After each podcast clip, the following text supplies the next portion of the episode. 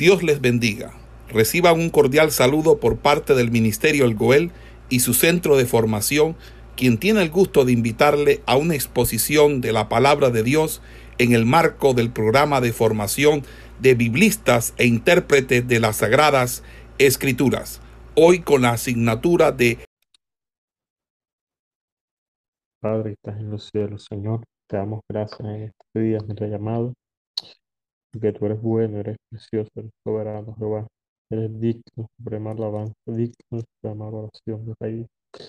Te pedimos que en esta hora, Jehová, estás tú tomando el control de todo, ayudándonos a comprender más de ti en esta hora, te llamado, tú nos direcciones más hacia donde quieres llevar, Jehová, y que en todo, mi Dios, sea tu nombre alabado, exaltado, glorificado, Jehová, por los siglos de los siglos, mi Rey. Amén y amén. Bueno,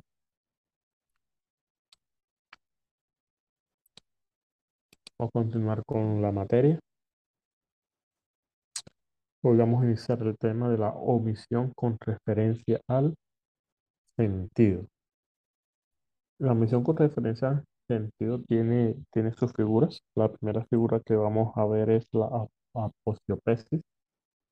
La aposiopesis, como están viendo en pantalla, significa, su nombre significa silencio brusco. Esta, esta, esta figura se expresa mediante una súbita, súbita parada después de lo escrito o hablado, a fin de causar una mayor impresión, como dando a entender que lo que se omite es demasiado solemne, profundo, sublime o majestuoso como para ser expresado en palabras. Es decir, que no, no solamente existe una omisión, sino que lo que se omite va a tener un grado de exaltación, por decirlo así. Esta, esta figura se va a dividir en cuatro, cuatro clases. Cuando se expresa promesa, cuando se expresa ira y amenaza, cuando se expresa pesadumbre y queja, o cuando se expresa en indagación y deprecación. Eh, vamos a ver cada una de estas clases. La primera que encontramos es cuando, es cuando se expresa una promesa, es decir, cuando se promete algo demasiado grande para ser expresado en palabras. Es decir, se está omitiendo lo que se, la promesa que se, que se, que se está intentando expresar en palabras. El primer ejemplo lo tenemos en Primera Crónicas 4.10. Este texto nos va a decir, e invocó Jabes al Dios de Israel. Oh, si me dieras bendición y ensancharas mi territorio. Y si tu mano estuviera conmigo y, me, y me, me libraras y me librarás del mal para que no me dañe. Y le otorgó Dios lo que pidió. ¿Qué está sucediendo aquí?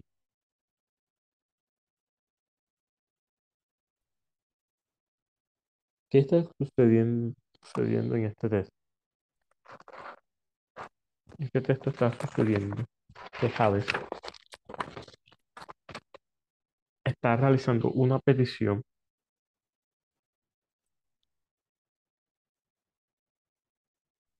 y, y si Dios le cumpliera esta petición, Javes está intentando expresar una promesa, es decir, si tú me bendices, yo te serviré eternamente.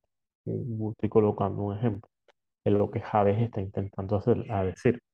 Pero si leemos el texto como aparece, vamos a encontrar que esta promesa está siendo omitida. ¿Por qué? Porque la petición de Javes la vamos a encontrar en esta parte. O si me dieras, o si me dieras bendición y ensancharas mi territorio, y si tu mano estuviera conmigo y me librares de mal para que me dañe, yo te serviré. Aquí vendría la parte de la promesa, pero nos damos cuenta que la promesa como tal está siendo omitida. ¿Por qué está siendo omitida? Veamos el significado. Cuando se promete algo demasiado grande para ser expresado en palabras. Entonces, la promesa puede ser muy grande, ya eso queda en nuestra imaginación, pero asumimos y comprendemos que la promesa que va a expresar Harpa es una promesa que es demasiado grande, que no se puede expresar con palabras, pero aún así, sin él, sin él expresarla, ya Dios le estaba otorgando lo que él pidió. De esta forma funciona la primera clase de la aposiopesis, que es cuando se refiere a la promesa. El otro ejemplo que tenemos abajo es el de Daniel 3.15. Vamos a encontrar lo siguiente. Si me están escuchando bien, por favor, me avisan.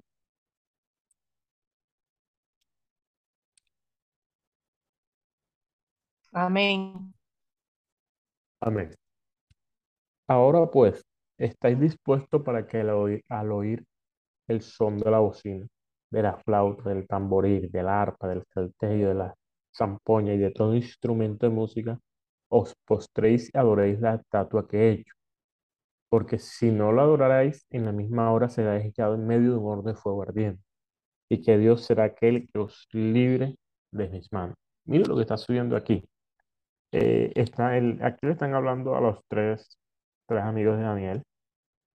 Le están dando una, una, le están haciendo una condición. Pero esta, esta condición eh, si nos damos cuenta, va a suceder algo. La otra condición la vamos a encontrar aquí porque si no la adoréis, vamos a cambiar el tono, el color a esta para diferenciarla.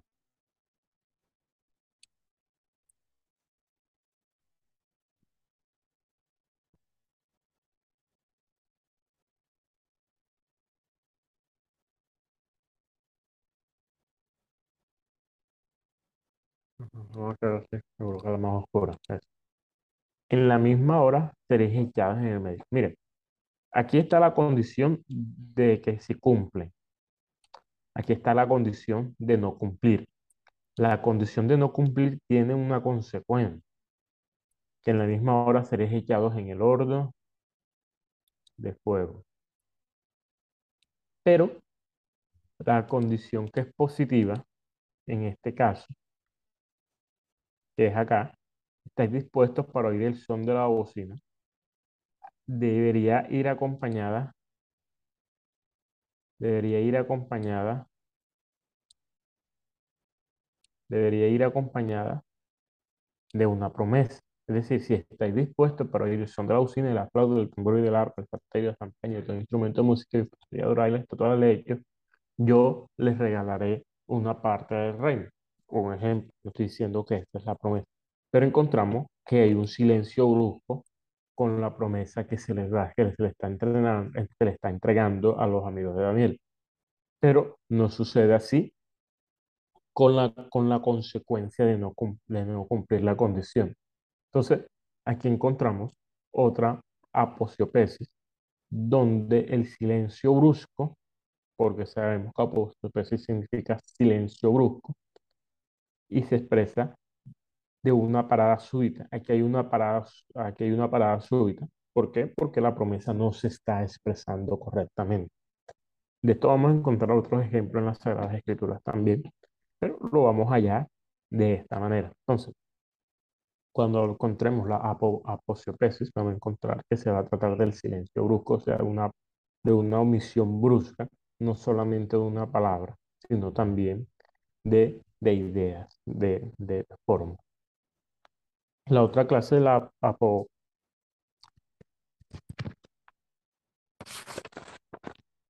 de la aposio, aposiopesis va a ser la clase de ira y amenaza. Igual forma la anterior.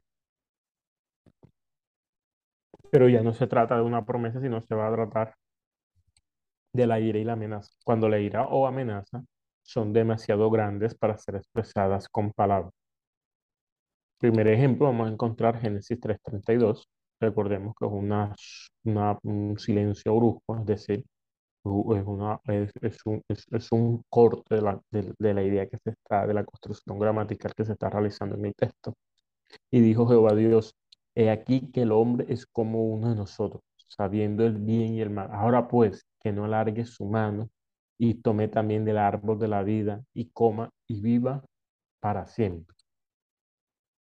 Este texto es muy interesante porque parece que, la, que, que entre comillas, no hay una pausa, no hay un silencio brusco acá.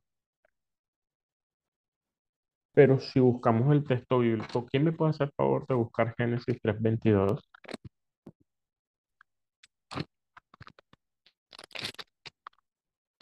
Si no pueden abrir micrófono, me avisen que yo lo leo acá.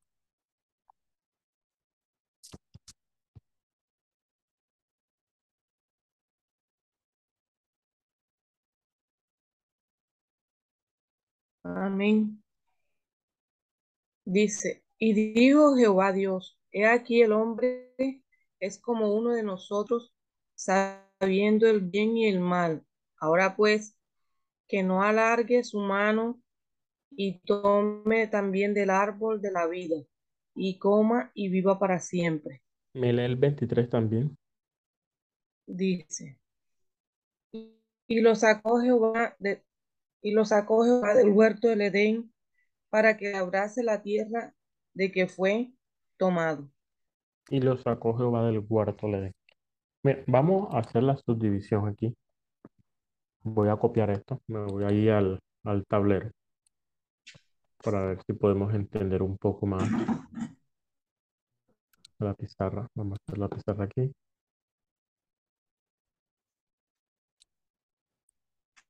Miren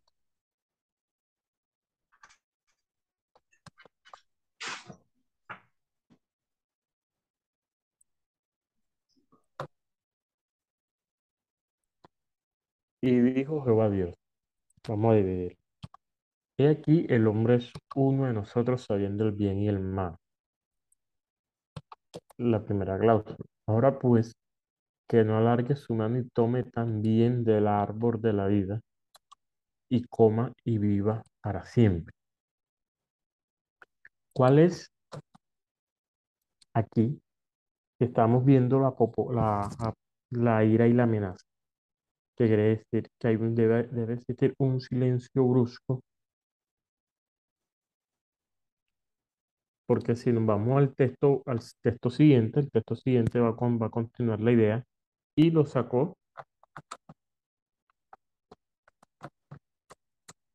del huerto del Edén.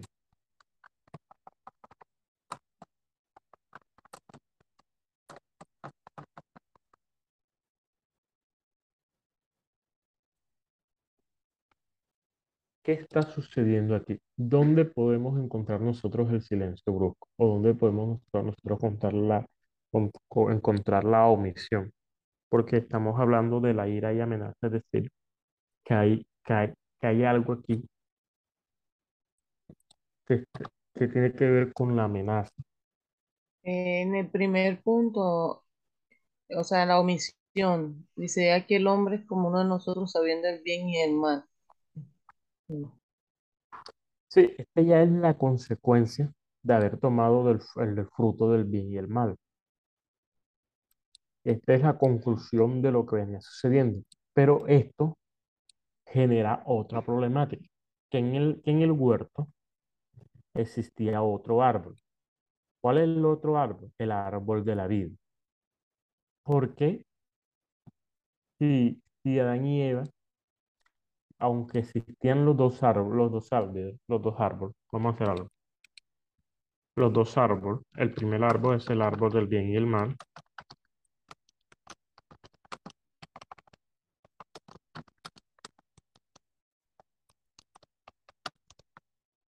El segundo es el árbol de la vida.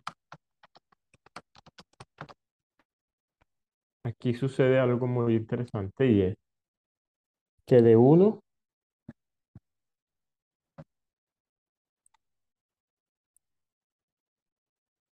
de uno está prohibido, es decir, existe una prohibición.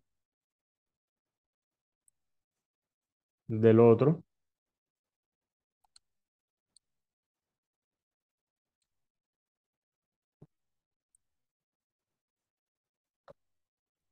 no hay prohibición.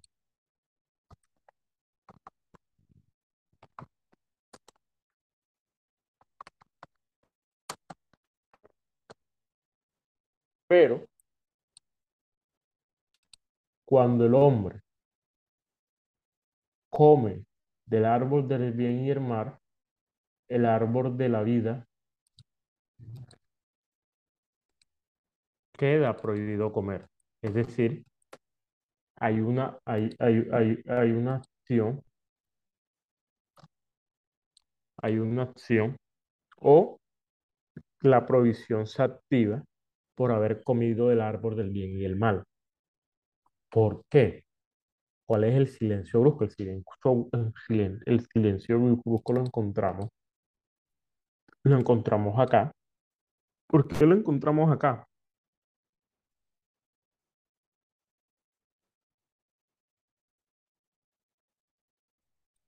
¿Por qué lo encontramos acá? Porque la ira y la amenaza la, de- la podemos encontrar aquí. Porque la amenaza del hombre al comer el árbol del de la vida y del bien y el mal, habiendo comido el árbol del bien y el mal, o si el hombre come el árbol de la vida después de haber comido el árbol del bien y el mal, ¿qué sucede? El hombre quedaría en un estado, miren esto, un estado, vamos a hacerlo acá abajo para no, para no confundir.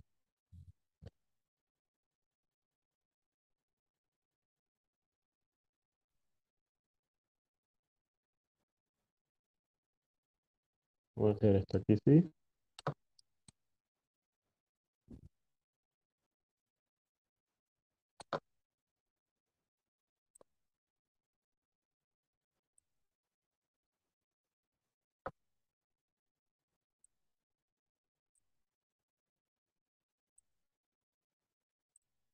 Ok. ¿Qué sucede?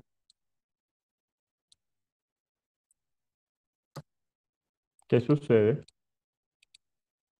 si el hombre come de los dos? El hombre viviera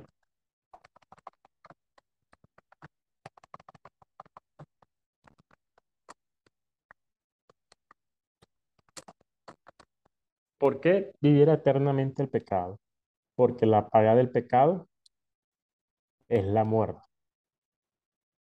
Pero si el hombre come del árbol de, de la vida, quiere decir que vivirá para siempre. Es decir, ya la consecuencia del pecado no tendría validez. Por lo tanto, el, el pecado como tal ya no, ya no tendría una consecuencia negativa, sino que esa consecuencia sería borrada por el árbol de la vida. Es decir, que el silencio brusco del, que está sucediendo en este texto va, a ir referido a que el hombre viviría en un estado caído eternamente. Es decir, que el hombre no podría ser destruido, pero tampoco podría ser salvado. Simplemente quedaría existiendo en un estado pecaminoso. Esto es lo que se está omitiendo aquí. La, razón de ser no es que viva para siempre, porque Dios, a, a Dios, a Dios no le preocupa que el hombre viva para siempre, porque nosotros reinaremos en la eternidad con Dios, con Jesucristo. Eso es una realidad bíblica. A Dios lo que le preocupaba aquí, la amenaza que estaba sucediendo aquí y su vida estaba sucediendo aquí, era que si el hombre, después de haber comido el árbol del bien y el mal, sabiendo el bien y el mal, y comía del árbol de la vida, viviría eternamente en pecado y ya no tendría una salvación como tal. ¿Por qué? Porque no necesitaría ser salvado, porque no, porque no sería condenado. Por lo tanto, su estado de pecado podría permanecer eternamente sin consecuencia. Pero esa no era la intención de Dios. Aquí encontramos en este texto la omisión de la ira y amenaza para, para darle más énfasis a esto. Record- recordemos que esto se usa, esto se usa para, para cuando, cuando lo que se omite es demasiado solemne, demasiado grande, demasiado, demasiado profundo. Se queda la interpretación por lo que está hablando el texto. Génesis 23, otro ejemplo, va a decir lo siguiente, pero Dios vino a Abimelech en sueños de noche y le dijo, he aquí muerto eres a causa de la mujer que has tomado, la cual es casada con marido. ¿Qué está sucediendo aquí? ¿Qué está sucediendo aquí? ¿Quién me busca Génesis 23 y me lee el versículo siguiente también, el verso 4?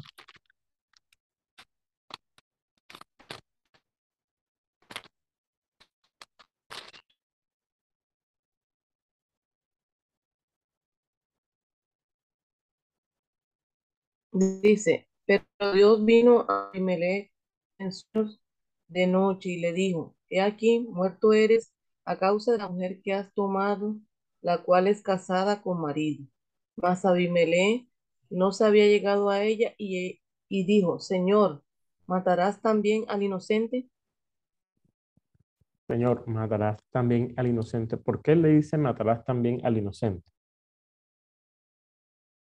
Porque él no la había tomado y él no No la sabía que había era tomado. esposa.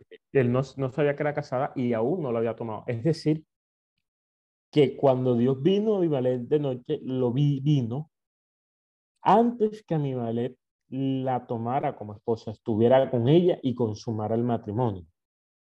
Es decir, el acto ceremonial ya había sucedido, pero el acto físico que confirmaba todo el acto ceremonial aún no había sucedido. Entonces Dios aparece antes de que eso suceda y le dice, he aquí muerto eres. Entonces podemos encontrar que podemos encontrar un silencio a causa de la mujer que has tomado, la cual es casada con marido. O sea, Dios le está diciendo, he aquí muerto eres, pero Dios sabe que él no la toma, que él, que él no ha consumado el matrimonio porque él le aparece en sueño antes de que él lo consuma. Pero ¿por qué le dice aquí muerto eres? Cuando él aún no lo, no lo había conseguido, construido. Entonces, aquí hay una omisión, una omisión del, de la amenaza de lo que, lo que está sucediendo y podemos, podríamos suplirla es, es aquí muerto eres si no la devuelves a su marido. Es aquí muerto eres si no la devuelves a su marido. Pero la omisión está porque se le está dando énfasis a la acción de tomar una mujer que es casada y que ya tiene marido, por consiguiente, el verso, el verso, el verso 4 nos va, a dar, nos, va, nos va a aclarar de qué es lo que realmente se está omitiendo. Lo que se está omitiendo es que la consecuencia, la de la amenaza de Dios de que morirá, es si no la devuelve, aún sabiendo que ella tiene marido. De esta forma, llegamos a la tercera clase de la aposiopesis, que vendría siendo pensadumbre y queja. Que va, va a ser igual. Miren que todas estas clases es lo mismo, simplemente cambia lo que se está omitiendo. O, o, uno es una promesa, el otro es la ira o la amenaza. La tercera, la tercera clase va a ser la pesadumbre y queja, y queja, que es que es igual a lo que venimos hablando cuando la pesadumbre y quejas son demasiado grandes para ser expresados en palabras. Vamos a encontrar Salmo 6.3. Mi alma también está muy turbada. ¿Y tú, Jehová, hasta cuándo? Aquí la frase se hunde en el abismo del pesar. Es decir, ¿Y tú, Jehová, hasta cuándo? ¿Hasta cuándo qué? ¿Hasta cuándo qué? Mi alma está muy turbada. ¿Y tú, Jehová, hasta cuándo? Pesadumbre y queja. O sea, hay un pesar aquí en este hasta cuándo. Se, se da a entender que se está omitiendo algo mucho más inmenso, mucho más, mucho más grande. No, no sencillamente es hasta cuándo termine el día, hasta sino tú, Jehová, hasta cuándo, hasta cuándo qué.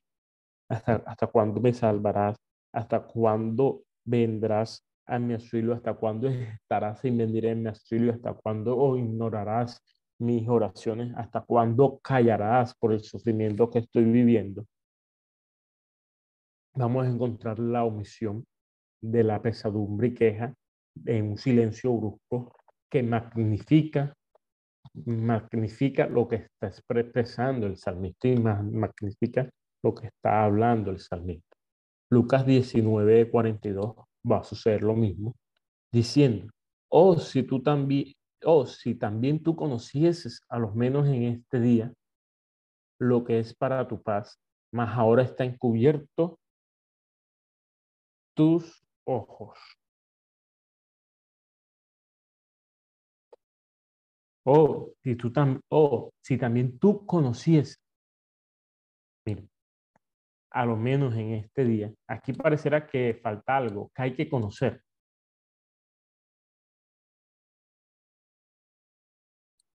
Estamos, aquí hay una, una acción de queja, una acción de, de, de pesar gigante. Pero ¿qué está sucediendo?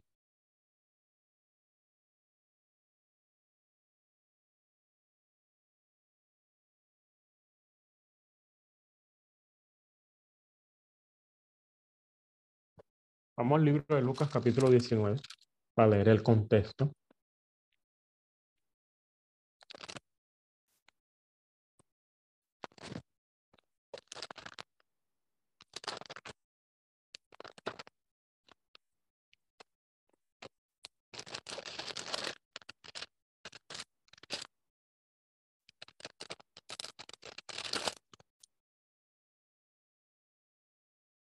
Lucas 19, 42.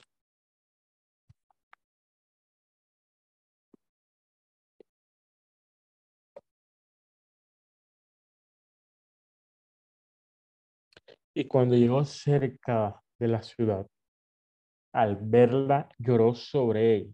¿Lloró sobre quién? Sobre Jerusalén. Sobre Jerusalén, sobre la ciudad. ¿Por qué se puso a llorar sobre la ciudad?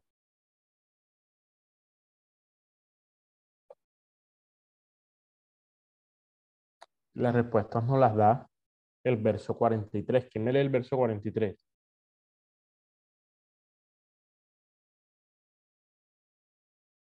Dice, porque vendrán días sobre ti cuando tus enemigos te rodearán con vallado y te sitiarán y por todas partes te estrecharán. Es decir, viene un sufrimiento para, para Jerusalén.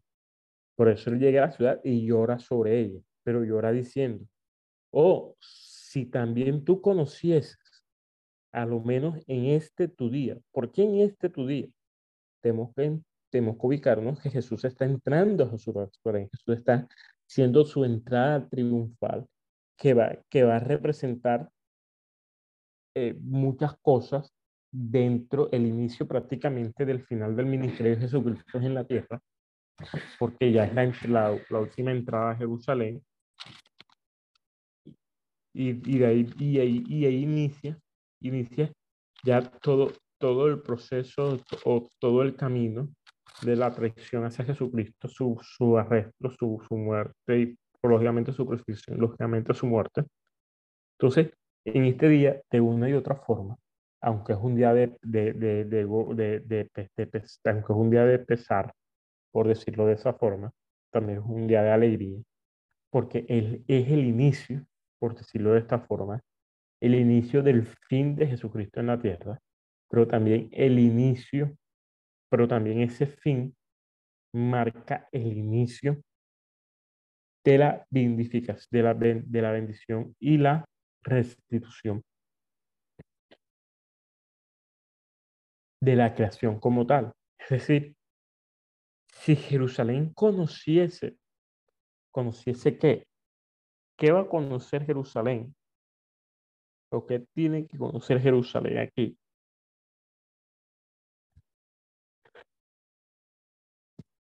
Que él era su salvador. Correcto. Y si él era, y si él es su salvador, podríamos decir, o si tú también conocieses cuán dichosa serías, a lo menos en este tu día. ¿Se dan cuenta cómo va tomando un sentido el texto? No, no simplemente es, es, es, es, una omisión donde, donde, donde hay un pesar. Hay un pesar porque el pesar es que Jerusalén no lo conoce, Jerusalén no puede identificarlo, lógicamente es una ciudad. Y lógicamente el pueblo, el pueblo no comprende y no entiende de una u otra forma el, lo que él va a vivir, lo que, él va, lo que va a suceder de aquí en adelante. Pero si pudieran, pudieran conocer el hecho de lo que está sucediendo en ese día o lo que está iniciando en ese día, entenderían que todo lo que va a suceder después nos convierta a nosotros en, en, en, en una dicha infinita porque es el inicio de nuestra redención, es el inicio de nuestra salvación, es el inicio eh, de, de toda esa promesa de ser restituidos. Entonces vamos a encontrar que ese silencio brusco nos va, nos va, nos va a hablar de algo mucho más grande y mucho más significativo de lo que estamos creyendo. La última clase la vamos a encontrar en indagación y deprecación. Es decir, cuando la indica, indagación y deprecación son demasiado grandes para ser expresadas con palabras, es decir, la omisión es demasiado grande.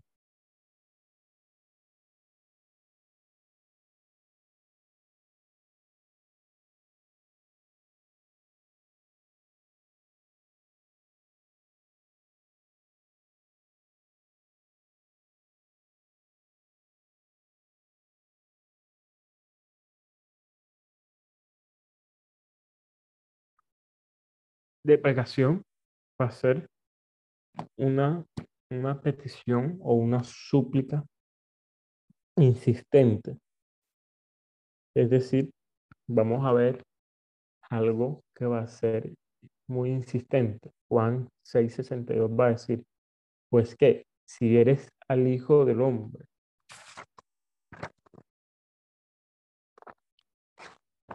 si eres al Hijo del Hombre, subir a donde estaba primero.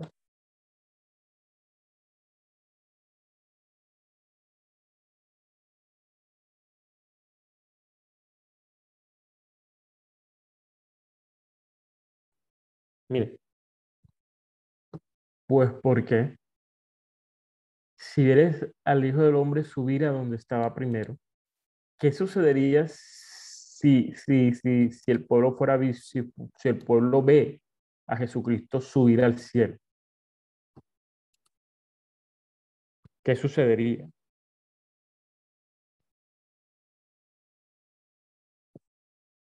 Sabemos que en Hechos, por, los relatos, por el relato en Hechos, sabemos que cuando Jesucristo sube el pueblo, mucho pueblo lo ve.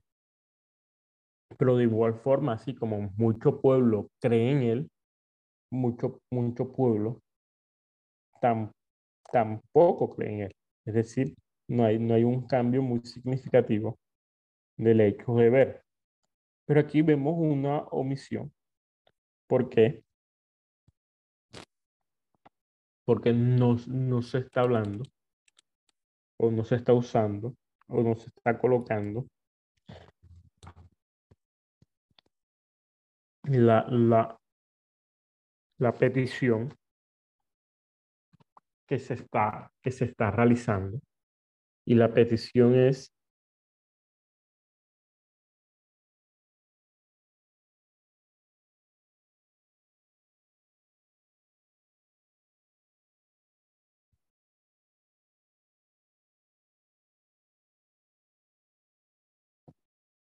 ¿Y la petición cuál es?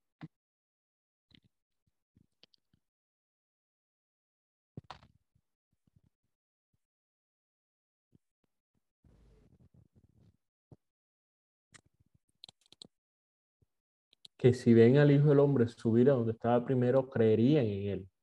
Pero entendemos que no sucede de esa misma forma. En Hechos 23.9 vamos a encontrar otro ejemplo. Y hubo un gran vocerío, y levantándose los escribas de la, de la parte de los fariseos, contendían diciendo, ningún mal hallamos en este hombre, que si un espíritu le ha hablado o un ángel, no resistamos a Dios. Aquí va a suceder algo muy interesante, y miren lo que voy a subrayar en este texto porque aquí la omisión ya ha sido suplida.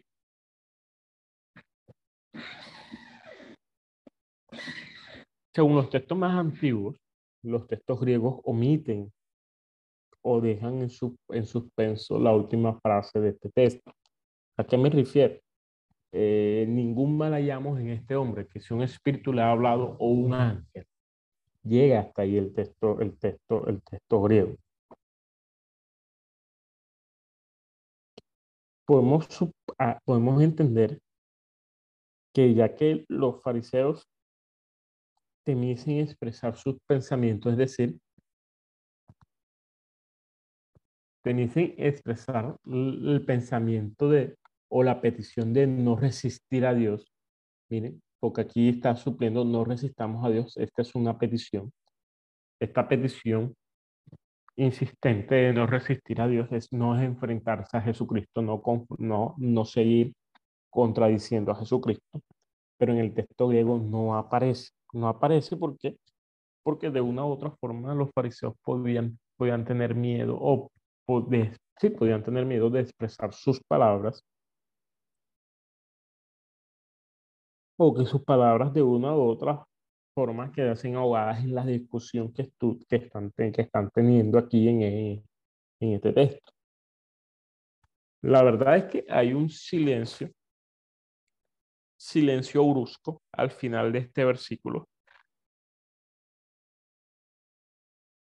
Y este silencio brusco está siendo suplido en nuestra traducción con no resistamos a Dios o no luchemos contra Dios o no hallemos peleando contra Dios.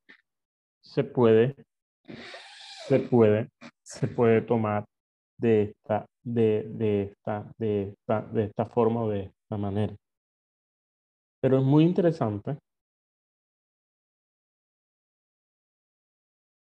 Es muy interesante cómo el silencio brusco nos va a nosotros ayudar a entender la, magnificencia o la grandeza de esta expresión, de, esta deprecación. ¿Por qué? Porque significa que ellos estaban reconociendo, reconociendo, en este caso no a Jesucristo, porque ya Jesucristo aquí había sido ascendido a los cielos, pero sí estaba reconociendo a los del camino, y cuando me refiero a los del camino es el nombre que se le da a, la iglesia primitiva, y más que todo a la misión de los, de los, de los apóstoles en, en, en, su parte más primaria, en su parte primera, se le llamó a los del camino, los del nuevo camino, o los del camino, haciendo referencia al, haciendo referencia al nuevo camino que se está expresando y que se está llevando a cabo alrededor de todo. Entonces, no resistamos a Dios. ¿Por qué? Porque comprendían y entendían que el mensaje que ellos estaban llevando era de parte de Dios y que lo que estaba sucediendo provenía de parte de Dios. Entonces, esta frase final, esta frase final,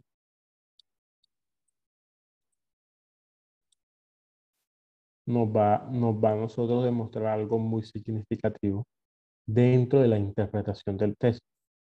La magnificencia, lo sublime de que los fariseos comprendían, comprendían de lo, lo que Dios o el camino que Dios estaba demostrando a través, a través de, estos, ministros estaban saliendo alrededor. De esta forma, terminamos lo que es la aposiopesis, que hace parte de, parte de la omisión con referencia al sentido, y se expresa un silencio brusco, ya que significa un silencio brusco. Y nos da a entender que lo que se está omitiendo es demasiado grande, solo o profundo para ser expresado con palabras. Por eso, la omisión no simplemente es, es una palabra, un verbo, un adjetivo, un sujeto, no, sino que también es una idea mucho más grande, mucho más significativa dentro del texto. Y es muy bueno tener en cuenta dónde se pueden hallar estos, estos silencios bruscos para dar a entender, no como un error del texto, sino como una intención de llevar la idea a un punto mucho más grande y mucho más sublime. La otra figura que vamos a encontrar en este texto en, en este tema que estamos llevando el día de hoy es el litote. ¿Qué es el litote? El litote va a significar llaneza o sencillez. Se trata de algo o alguien que es disminuido, o sea, de algo o alguien, de alguien o algo, cuando se trata cuando algo o alguien es disminuido, con el fin de poner en alto a otra persona y otra cosa. Es decir, que nuestra, nuestra atención se centra no en lo pequeño de la cosa disminuida, no en lo que se está disminuyendo, sino, de la, sino en la grandeza de aquello con lo que es puesto en constante. O sea, un ejemplo. Si colocamos, eh, vamos a colocar un ejemplo, si colocamos dos personas de estatura, una pequeña y otra y otra grande, lo colocamos uno alrededor del otro, del otro, y decimos, oh, pero si esta persona sí es pequeña. Por lo tanto, al tener, al decir que si esta persona es pequeña, también estoy dando a entender que la otra persona es muy grande. Es decir, que aunque se está, se, está, se está, se está, se está hablando en, la, en, en, lo que se está disminuyendo, o sea, en lo pequeño, en la cosa que, la pequeña cosa, en la cosa disminuida, en lo que se está disminuyendo, en este caso la estatura de la persona pequeña. No, no nos estamos centrando en la estatura de la persona pequeña, sino en la persona grande, es decir, estamos usando lo pequeño para centrarnos en lo más grande. Vamos a ver el ejemplo bíblico. Génesis 18, 27 va a decir lo siguiente. Y Abraham replicó y dijo, y aquí he comenzado a hablar a mi Señor. ¿A quién le está hablando? A su Señor. ¿Quién es su Señor? Jehová. Y aquí he comenzado a hablar a mi Señor. Aunque soy polvo y ceniza. ¿Qué es la cosa disminuida o qué es, o qué es lo pequeño en este texto?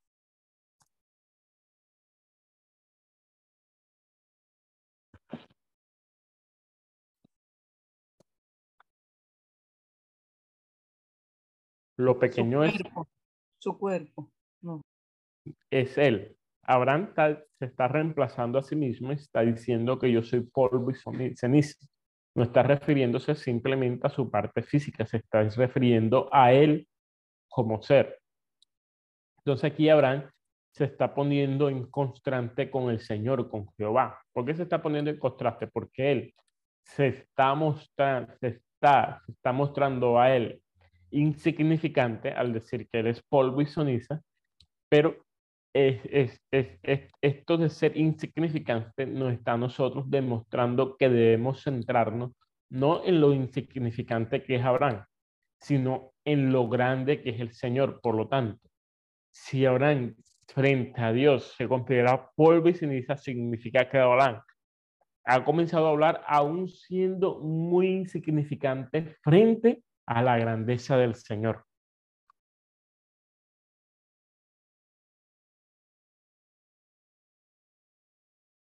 Decir que Abraham se está humillando a sí mismo frente a Dios. Otro ejemplo lo podemos encontrar en 1 Samuel 24, 14. Tras quién ha salido el rey de Israel, a quién persigue, a un perro muerto, a una pulga. ¿Quién se está colocando en contraste aquí con quién? David. David se está colocando en contraste con quién.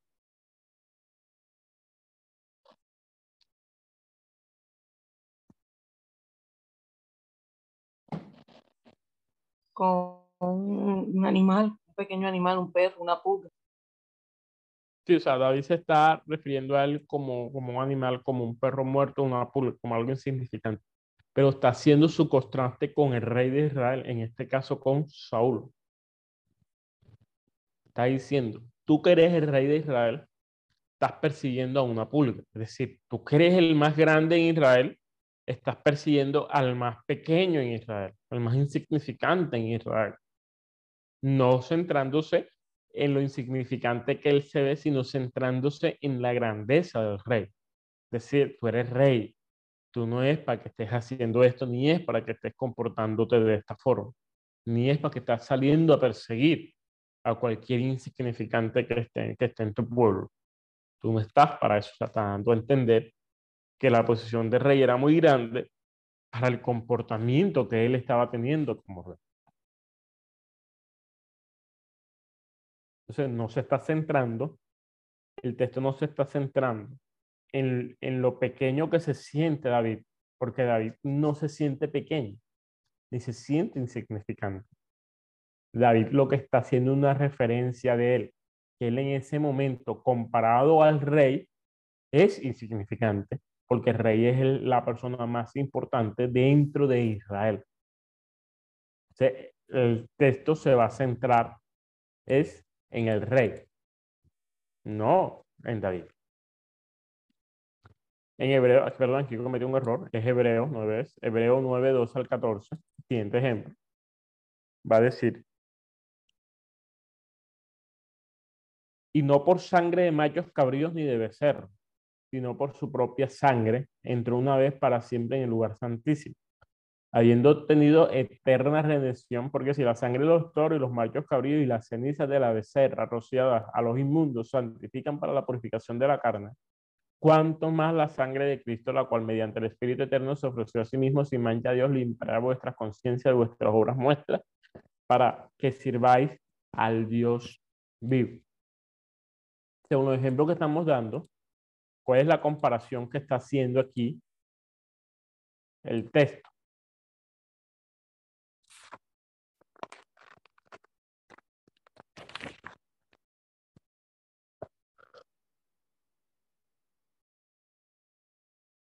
La sangre de los animales eh, con la sangre de Cristo.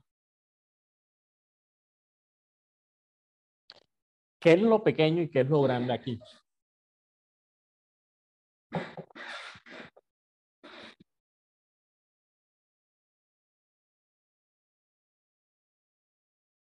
Aquí el escritor a los hebreos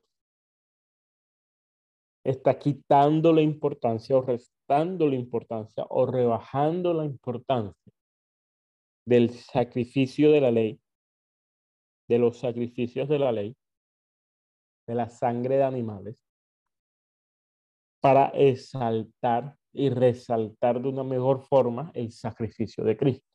Es decir, que la figura aquí de litote está usando la comparación del sacrificio de la ley y el sacrificio de Jesucristo, demostrando la pequeñez de uno y la grandeza del otro, para exaltar la grandeza del sacrificio de Cristo. No está, no, está, no está haciendo una comparación para ver quién es mejor, está usando la comparación para demostrar lo que es mejor. Y el sacrificio de Cristo es mejor. De esta forma, la figura litote nos va, nos va a ayudar a nosotros a centrarnos no en la cosa pequeña que se está, que se está hablando, en la pequeñez de la cosa disminuida, sino en la grandeza de aquello con lo que es puesta en, contraste. Es decir, en este caso, la cosa pequeña o la, o la, o la pequeñez de la cosa disminuida va a ser que es polvo y ceniza, pero el contraste va a ser el Señor, Jehová. Acá, la, la cosa que ha sido disminuida va a ser David, que se disminuye a un perro y una pulga, pero se está colocando en contraste con el rey de Israel, es decir, que se está centrando en el rey. Acá, lo que ha sido disminuido es la sangre los machos cabríos y el becerro. Y se está colocando en contraste con la sangre de Jesucristo. De igual forma, acá volvemos a encontrarlo porque si la sangre de los toros y los mayores y la ceniza de becerra rociada a los inmundos santifica,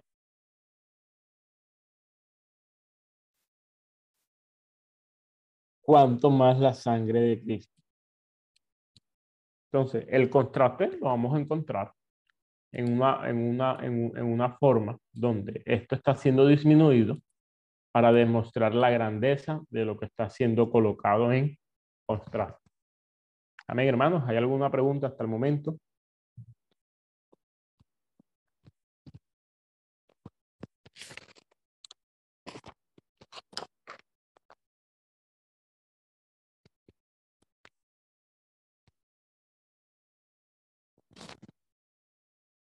No hay preguntas.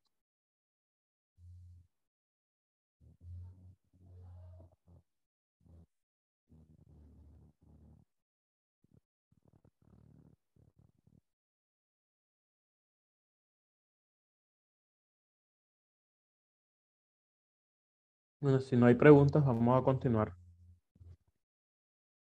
La siguiente figura que vamos a encontrar en el texto va a ser la tapeinosis. Mire, la anterior era la litote. Esta es la tapeinosis, también llamada antenantiosis, que va a significar empequeñecimiento. Es decir, esta va a ser una figura que se va a tratar de lo opuesto a la litote.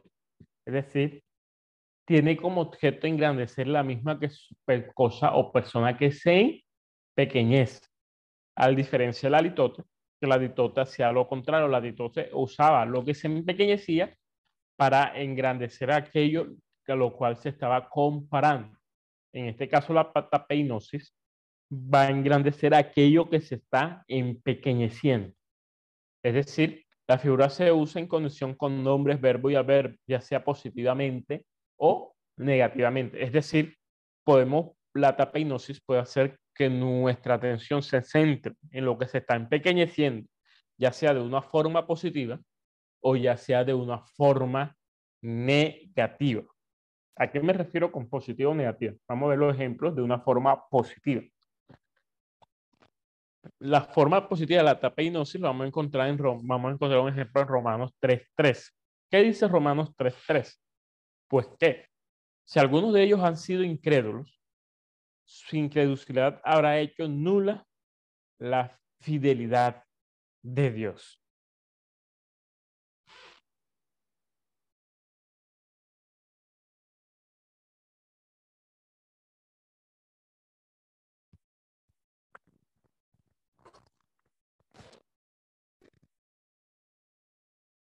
¿Qué creen ustedes que qué es lo que se está empequeñeciendo?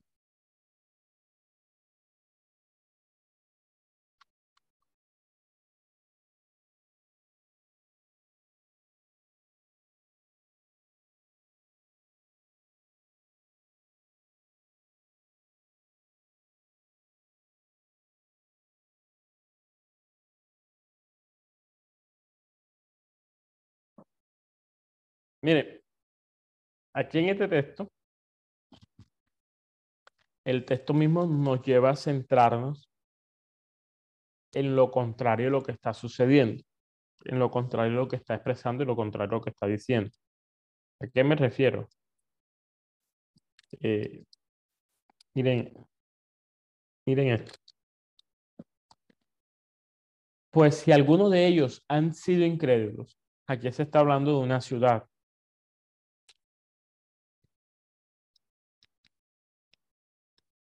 si yo digo que si algunos han sido incrédulos, lo contrario de algunos han sido incrédulos, ¿qué, qué sería?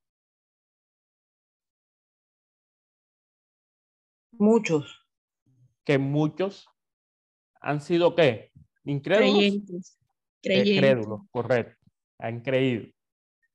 Pero aquí no está, no está diciendo que son pocos los que han sido incrédulos.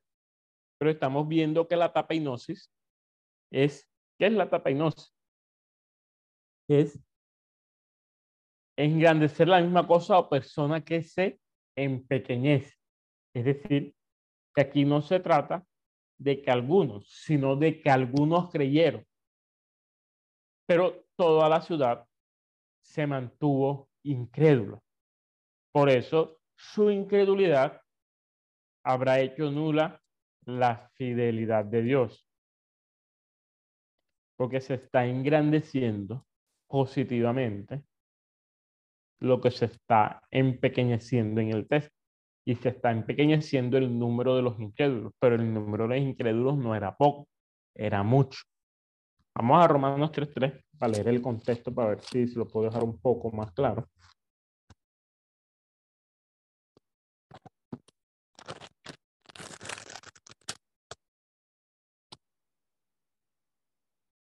Miren que debe ser. Está hablando de los judíos y la ley. Lógicamente, ya nosotros por historia entendemos y comprendemos, sabemos que prácticamente toda la nación judía fue incrédula. ¿Qué ventaja pues tiene, qué ventaja tiene pues el judío? O de que aprovecha la circuncisión. Mucho en todas maneras. Primero, ciertamente es que le ha sido confiada la palabra de Dios. Pues si alguno de ellos han sido incrédulos, su incredulidad habrá hecho nula la fidelidad de Dios. De ninguna manera. Ante bien se dio verás y todo hombre mentiroso, como está escrito. Es decir, que aunque muchos fueron los incrédulos, esa incredulidad nunca hace, hace nula la fidelidad de Dios. Es decir, que nuestra falta de fe nunca va a colocar, mm, va a ser nula lo fiel que es Dios para con nosotros. Es lo que está dando a entender el texto. Aunque, aunque, aunque lo que se está disminuyendo va a ser una, va a ser una respuesta positiva. Veamos el otro ejemplo a ver si nos queda un poco más claro. Primera Timoteo 4.1 va a decir, pero el Espíritu dice claramente que en los posteros tiempos algunos apostatarán de la fe, escuchando espíritus engañadores y a doctrina de temor. ¿Qué es lo que se está empequeñeciendo aquí? ¿Quién se anima a decir qué es lo que se está empequeñeciendo en este texto?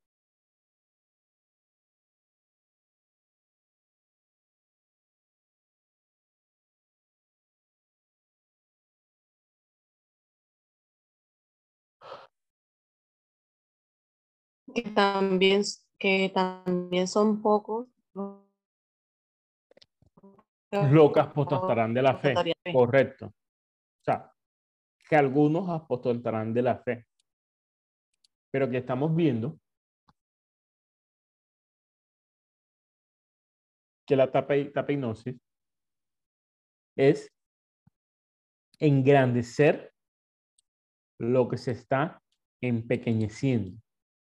Es decir, que acá el texto no se está refiriendo solamente a que son pocos los que van a apostar, sino a engrandecer a aquellos que están apostatando. Es decir, que no son unos cuantos, serán multitudes de multitudes lo que apostatarán de la fe.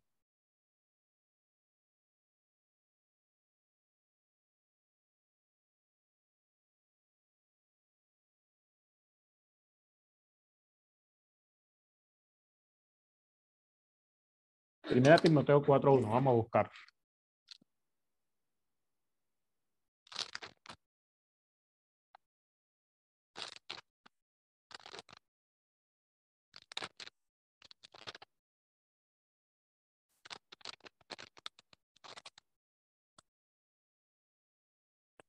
Pero el Espíritu dice claramente que en los próximos tiempos algunos apostatarán de la fe escuchando espíritus engañadores y a de modo por la hipocresía de mentirosos que teniendo que autorizar la conciencia prohibirán casarse y mandarán a abstenerse alimentos que Dios creó para con acción y gracias participen de ellos los creyentes y los que han conocido la verdad.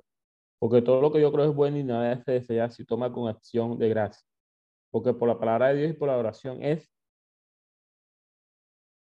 santificado. Miren, si nosotros leamos todo, toda la idea del apóstol, nos vamos, nos vamos del texto mismo no, no está dando a entender que no, que no son unos cuantos, que no son pocos. Por eso aquí se puede, se puede aplicar correctamente esta figura de la tapeinosis. porque la hipocresía de mentirosos que tienen que autoridad algo prohibirán casarse, mandarán a abstenerse de alimentos que Dios creó para que no son de gracia participarán de ellos los creyentes y los que han conocido la verdad.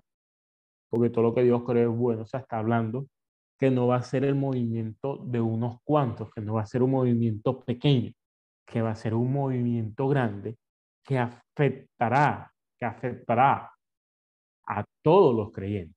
Entonces, de esta forma entendemos y comprendemos que aquí en algunos no está hablando de lo, de lo pequeño, sino que se está usando la figura de la tapeinosis para darnos a entender que no serán unos cuantos, sino que serán muchos los que, los que, los que, los que, los que llevarán, los que, los, los que escucharán al espíritu engañador y a la doctrina de los demonios. Pero hermano, ¿por qué sucede esto? ¿Por qué mejor el apóstol no colocó muchos apóstoles de la fe para que sea más claramente? Porque también hay una intención del apóstol de demostrar y de dar referencia que aunque sean muchos, serán insignificantes frente a Dios y frente a todo aquel que ha creído a Dios. Entonces, también tenemos que asumir la debilidad de estos que apostatarán de la fe frente a aquellos que sí guardarán la fe y sí defenderán la fe cristiana. Es decir, no solamente está demostrando que serán muchos los que apostatarán, sino que aunque sean muchos los que apostatarán, mayores serán los que guarden la fe, no en número, no hablando simplemente en número, hablando de la grandeza de Dios como tal. La tapinosis también nos va a hablar y nos va a demostrar de una forma negativa. Es decir, que cuando el énfasis se hace por medio de una negación, a fin de expresar lo positivo en un grado más elevado.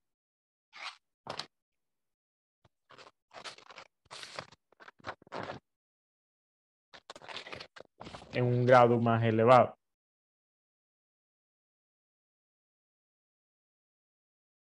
Es decir, que acá cuando decimos un ejemplo, que alguien no es tonto, estamos refiriéndose hasta que esa persona es muy lista. O cuando, es, cuando, cuando, o cuando se dice, no, eso no está a muchos kilómetros de acá. Estamos refiriéndonos a que está ahí muy cerca o está al alcance del amado o, o, o, no está, o no está muy lejos, sino que está cerca. Entonces, se usa la expresión o la forma negativa de la negación, se hace la negación, el énfasis de la negación, para expresar lo positivo de una forma más elevada. Es decir, vamos a ver un ejemplo bíblico. Éxodo 27.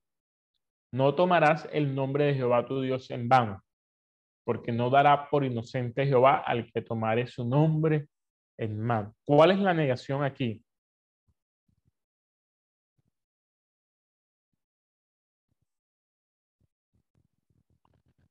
porque no dará por inocente. ¿Qué quiere decir que no dará por inocente?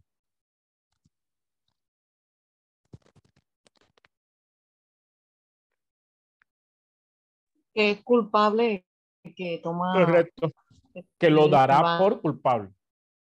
Es lo que está queriendo decir ahí. Entonces, esta es, la, este es un ejemplo de tapainosis, pero en el uso negativo.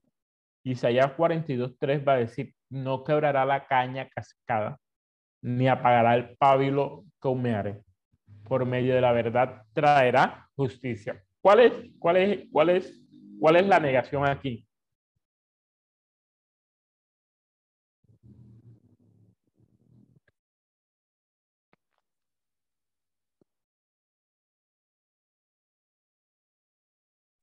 No apagará el pábilo que humeare.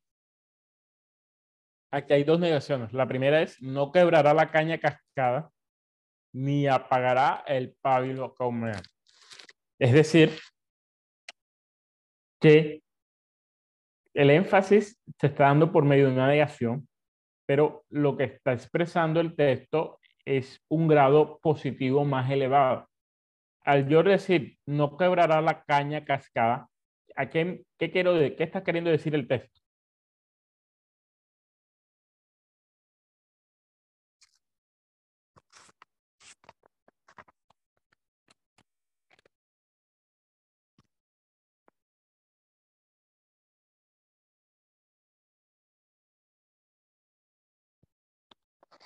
No destruirá, no, no dañará,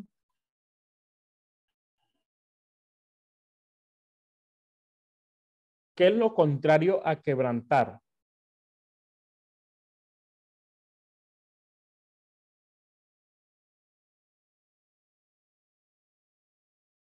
Restaurar, ¿no?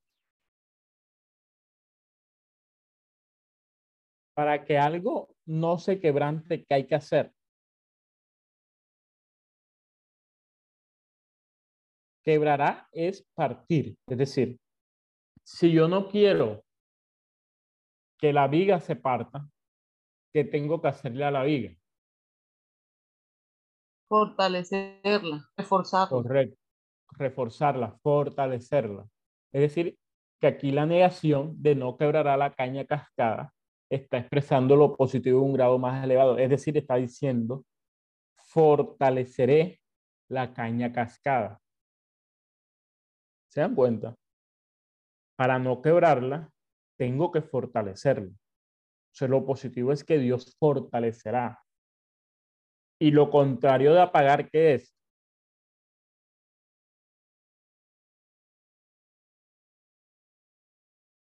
Avivar. Encender. Encender. Lo contrario de apagar, encender. Pero aquí sucede algo en esta segunda parte. Y es que el, paulo, el pábilo aún no se ha apagado, sino que está humeando. A, la expresión de que está humeando quiere decir que tiene brasas, pero brasas pequeñas que están a punto de apagarse, por lo pero que aún no se han apagado. Pero al expresar la negación, ni apagará significa que le dará nueva vida al pábilo, es decir, que cómo, cómo se aviva una brasa, cómo se aviva un fuego.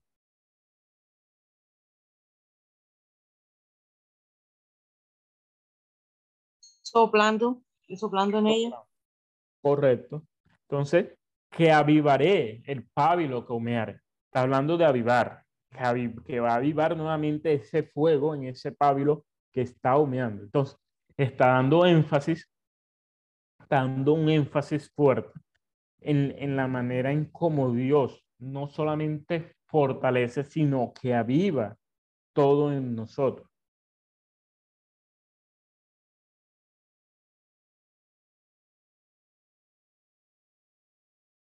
Decir, que fortaleceré la caña cascada y soplaré para que de llama el pábilo que humeare.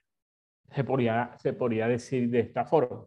Pero ya, ya, esto, es, ya, ya esto, es un, esto es una forma ya para entrar a explicar con mucho más significado el hecho que tiene que hacer Dios para fortalecer la caña. Primero, ¿cuál es la caña? Y qué es un pábilo. Entonces, ya, ya eso ya ya cae en el estudio que cada uno de nosotros realizamos personalmente a la hora de recibir el mensaje.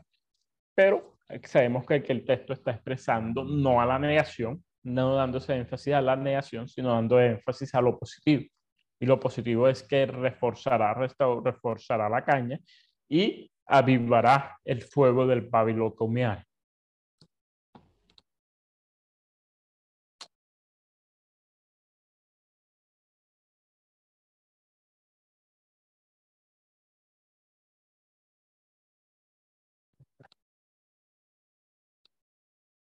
¿Alguna pregunta hasta el momento?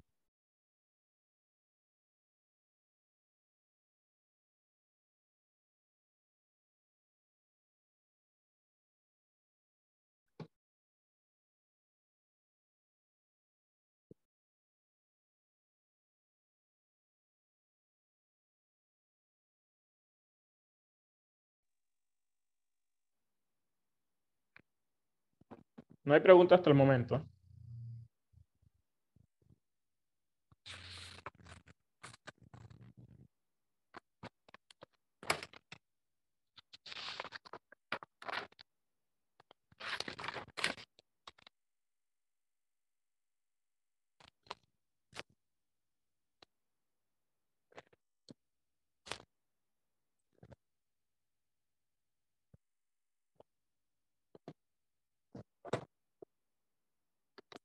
Ok. Si no hay preguntas, continuemos entonces. Otra de las figuras va a ser la indicación, que, va, que, va, que se va a referir a la omisión de la conclusión.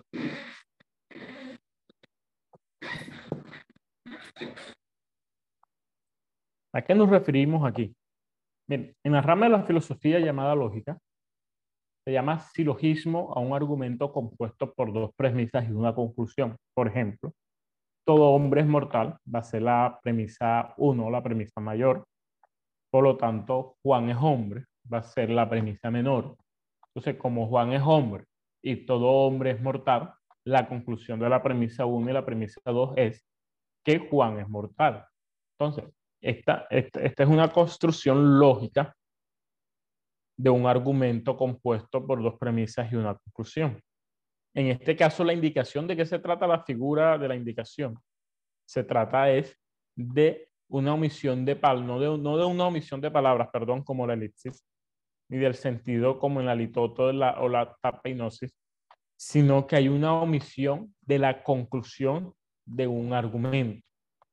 Es decir, se se omite la conclusión del argumento. Para, para, para dar más entendido, vamos al ejemplo. Isaías 2, del 3 al 4, va a decir lo siguiente. Y vendrán muchos pueblos y dirán, venid y subamos al monte de Jehová, a la casa del Dios de Jacob, y nos enseñará sus caminos, y caminaremos por sus sendas. Porque de Sión saldrá la ley, y de Jerusalén la palabra de Jehová, y juzgará entre las naciones y reprenderá a muchos pueblos y volverán sus espadas en rejas de arado y sus lanzas en hoz. No alzará espada nación contra nación, ni se adiestrarán más para la guerra.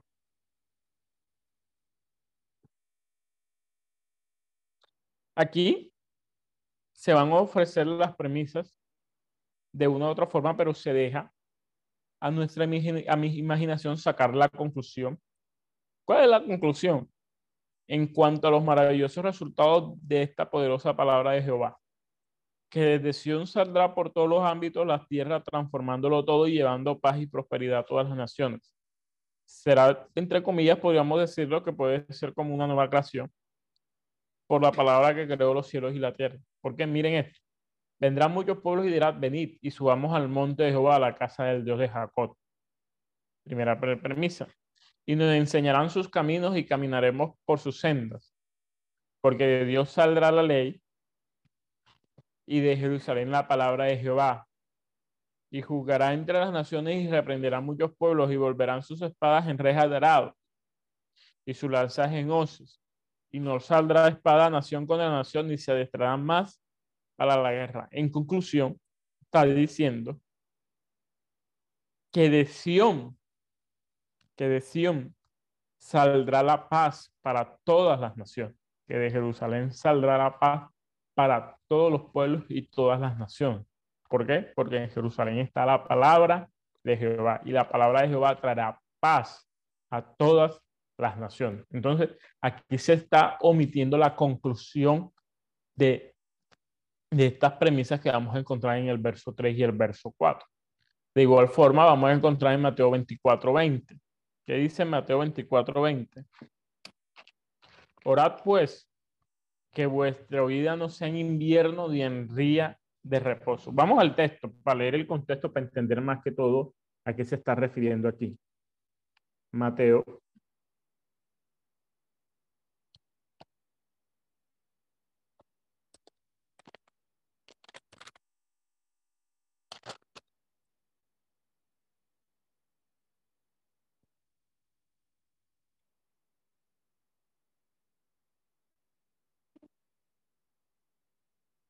Vamos a leer el verso 15.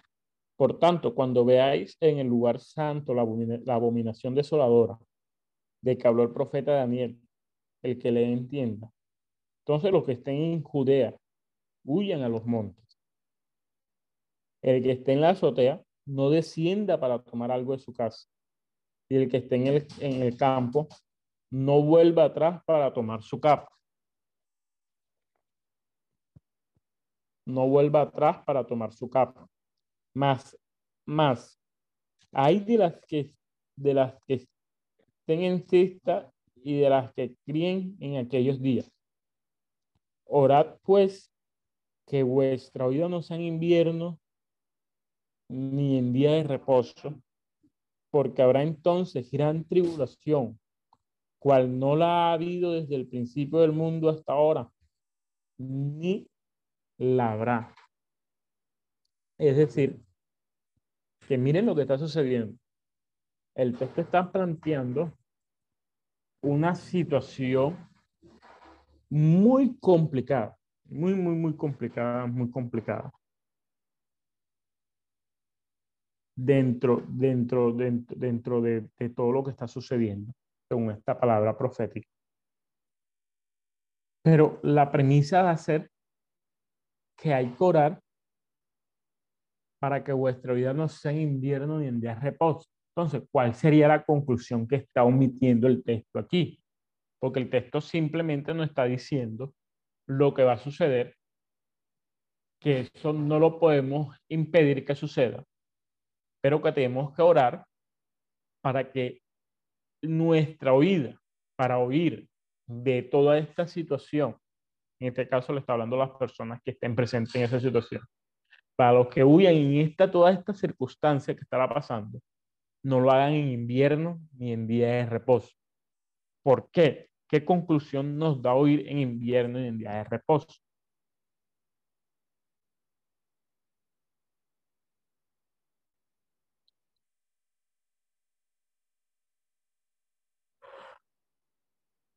¿Qué sucede en invierno?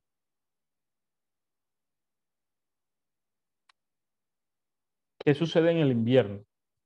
¿Cuál es la, La principal lluvia? La lluvia. la lluvia. Y en el día de reposo, pues era que ellos ese día no podían hacer ninguna obra, entonces eh, era complicado salir ese día, porque es- ese día era el, el día que ellos tenían que estar quietos. Y el día, y en las lluvias, pues, eh, era, eh, eh, perdón, en el invierno, pues eran las lluvias, o, o- o la nieve, el frío, era, era todo esto. Es decir, la conclusión del texto que se está omitiendo es, podríamos decir, es que, que de una u otra forma, si huyen en estos días, ya sea en invierno en reposo, además de todo lo que está sucediendo, se multiplicarán sus angustias y se multiplicarán sus dificultades a un grado que no se puede expresar. Es decir, además de que viene toda esta situación para, para que va a suceder y nadie la puede detener, si huyen en estos días, ya sea en invierno en reposo, todo esto se multiplicará en sufrimiento para el que esté huyendo en este día. Entonces, orad para que vuestra vida no sea en invierno ni en día de reposo. Entonces, esa es la conclusión que nos está dando el texto, pero el escritor la omite usando una, la figura. Entonces, ya aquí nos corresponde a nosotros identificar en qué textos se está omitiendo la conclusión para poder entender qué grado de magnificencia o qué grado de grandeza tenemos que asumir en esta conclusión. Es decir, la está omitiendo no porque se multiplicará en uno o dos veces la dificultad, sino que se multiplicará al extremo. Porque se multiplicará de tal forma que no lo podemos expresar. Es decir, se, está hablando de, de, de, una, de, una, de un problema mucho, mucho más grande de lo que cualquiera se pueda imaginar.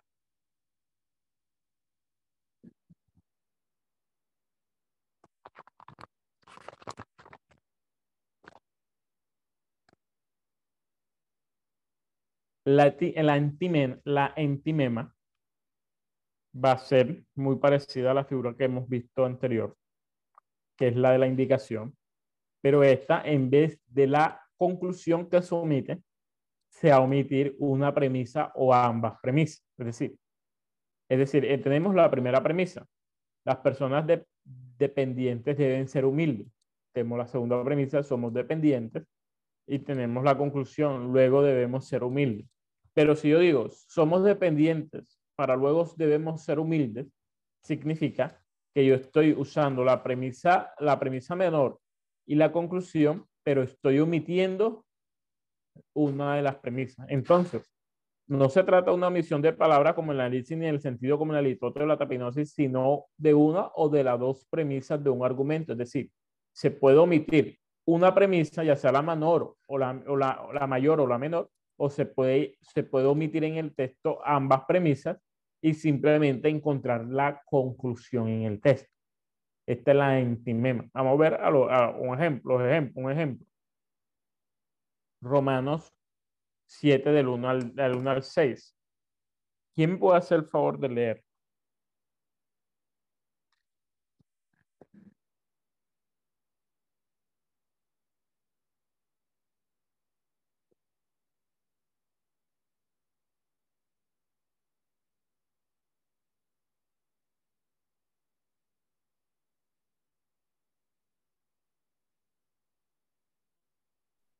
Dice, ¿Quién puede leer Roma? Ok, amén, hermana, léame, hágame el favor. ¿acaso ignoráis, hermanos, pues hablo con los que conocen la ley, que la ley se, se enseñorea del hombre entre tanto que éste vive? Porque la mujer casada está sujeta por la ley al marido mientras éste vive. Pero si el marido muere, ella queda libre de la ley del marido. Así que si en vida del marido se uniere a otro varón, será llamada adúltera. Pero si su marido muriere, es libre, es libre de esa ley. De tal manera que si se uniere a otro marido, no será adúltera. Así también vosotros, hermanos míos, habéis muerto a la ley mediante el cuerpo de Cristo para que seáis de otro, del que resucitó de los muertos, a fin de que llevemos frutos para Dios. Porque mientras estábamos en la carne, las pasiones pecaminosas que eran por la ley obraban en nuestros miembros llevando fruto para muerte. Pero ahora estamos libres de la ley por haber muerto para aquella en que estábamos sujetos, de modo que sirvamos bajo el régimen nuevo del Espíritu y no bajo el régimen viejo de la ley. Amén. ¿Qué está diciendo el apóstol aquí en este texto? ¿Quién me lo resume?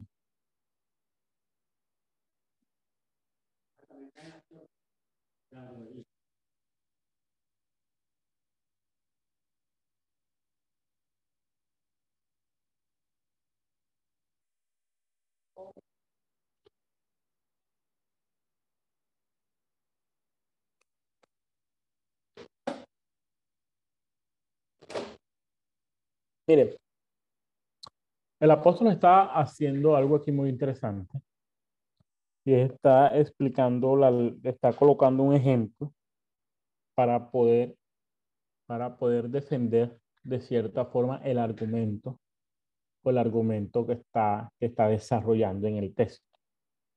Como primera medida, el apóstol va a afirmar que la ley está vigente en una persona mientras vive.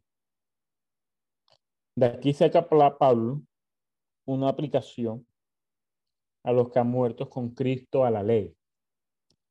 Pero él para probarlo va a colocar el ejemplo. ¿Cuál es el ejemplo? ¿O cuál es el caso que aduce el apóstol? Porque la mujer casada está sujeta por ley a marido mientras esté vive, pero si el marido muere, ella queda libre de la ley del marido. Así que si en vida del, del, si en vida del marido se uniera a otro varón, se llamará adúltero. Pero si su marido muriere, es libre de esa ley de tal manera que si se uniera a otro marido, no será adúltero. Miren, este es el ejemplo que está colocando para explicarlo.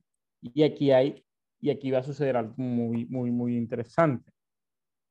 ¿Por qué? Porque el apóstol va a, va a aducir al caso del marido y la mujer, donde éstas están mutuamente ligados por la ley del matrimonio de forma que mientras ambos viven, es, es ilegítimamente la unión, es ilegítima la unión de cualquiera de los dos con otra persona. ¿Por qué? Porque eso se llama adulterio. Pero si uno de los dos muere el y el cónyuge sobrevive, se puede casar legítimamente con otra persona y ya no sería adulterio. Sin embargo, encontramos que el apóstol solamente coloca el ejemplo del hombre, de que el hombre muere. ¿Por qué? coloca el, el, apóstol solamente el ejemplo de que el hombre muere y no el ejemplo de que la mujer muere, de que la mujer muere, muere. Porque él ya, él ya, él, de una u otra forma, el, el otro caso está implicado directamente en este ejemplo. Es decir, que aquí podemos asumir y entender que a cualquiera de los dos queda libre si su cónyuge muere. Entonces, la mujer queda libre si su marido muere y el marido queda libre si su mujer muere. Entonces, está implica, implícitamente relacionado en el argumento que el apóstol está colocando en este texto.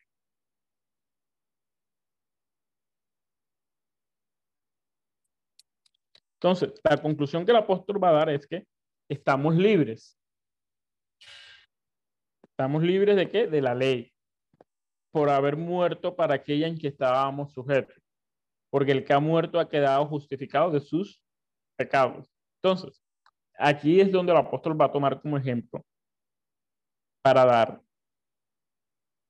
para hablar de la ley y hablar de la muerte con Cristo. Va a colocar este ejemplo, lo va a usar para explicar completamente lo que significa morir con Cristo y el morir a la ley. Miren esto. Así también vosotros, hermanos míos, habéis muerto a la ley mediante el cuerpo de Cristo para que seáis de otro, del que resucitó de los muertos, a fin de que llevemos fruto para Dios. Porque mientras estábamos en la carne, las pasiones peguismosas que eran por la ley obraban en nuestros miembros llevando fruto para muerte, pero ahora estamos libres de la ley, por haber muerto para aquello en que estábamos sujetos de modo que sirvamos bajo el régimen del nuevo del espíritu no bajo el régimen viejo de la letra. Primero que todo, ¿a qué ley se está hablando el apóstol aquí?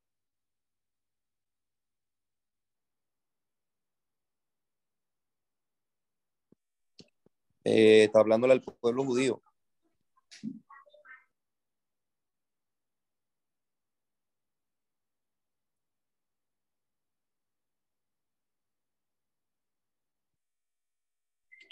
Cuando dice bajo el régimen viejo de la letra, está haciendo referencia a que, a que, a ellos estaban aferrados a la ley.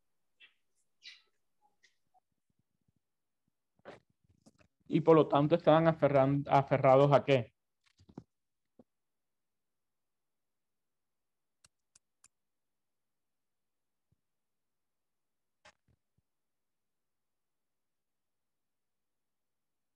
Al pecado al pecado. Así es. Al hablar de la ley no se está hablando solamente de la ley, sino porque la ley nos da conocimiento del pecado y por la ley estamos, estamos, estamos, estamos, por la ley conocemos el pecado. No porque la ley sea mala, sino porque para que pueda haber una, una salvación necesitamos, necesitamos conocimiento de aquello que necesitamos ser salvados. Pero entonces Cristo va, el, perdón, el apóstol va a ser, va a ser algo muy interesante aquí y es que si hemos muerto con Cristo también hemos resucitado con Él.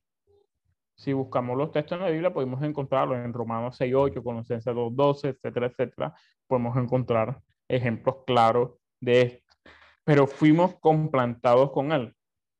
Romanos 6.4. Es decir, que, no, que el apóstol no va a estar refiriéndose a la unión de Cristo como una unión de solamente conyugar de marido de una mujer, sino también, sino también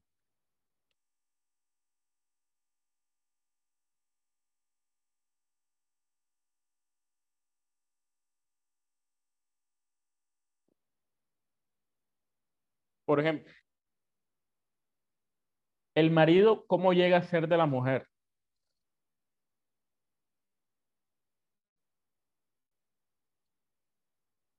Cuando nos casamos, yo soy de mi esposa y mi esposa es mía.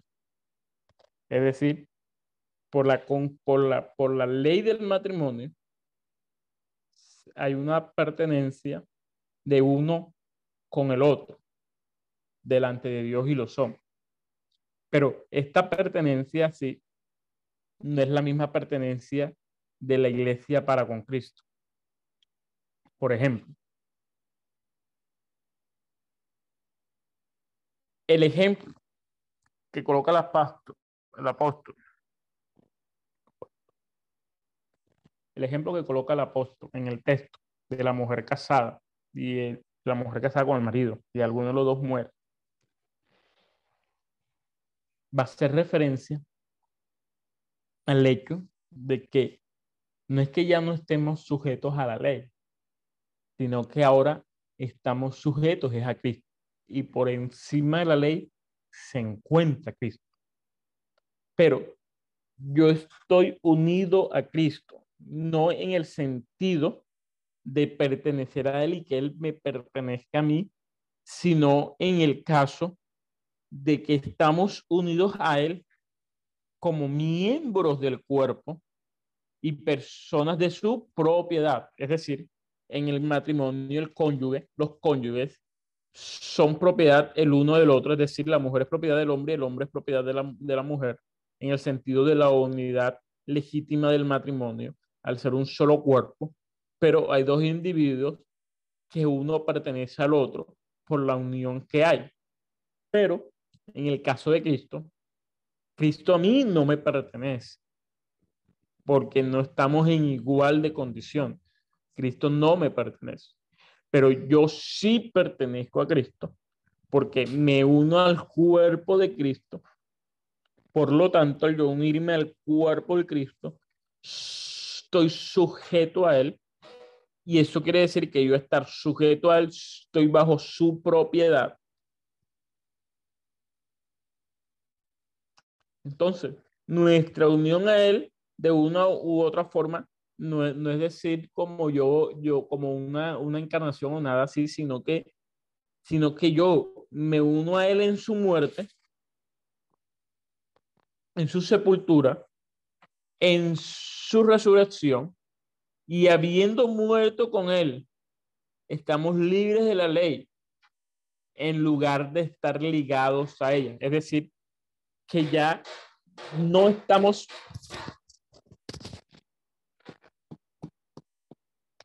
que ya no estamos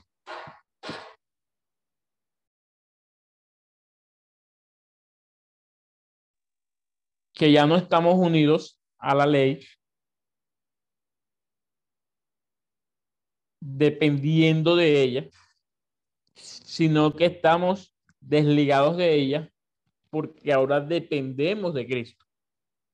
Entonces, aquí miren que el apóstol está dando la conclusión completa del asunto, del argumento que está desarrollando en el texto, pero las premisas como tal no las está dando, sino que entró directamente a hablar la conclusión del asunto. Nosotros las premisas las podemos encontrar en otros textos, como Romanos 8, Colosenses, y, y, todo, y todo esto, pero aquí en este texto como tal, simplemente el, el, el apóstol nos está dando la, la, la, conclusión de la idea para nosotros poderla entender de una mejor forma, pero las premisas las está omitiendo.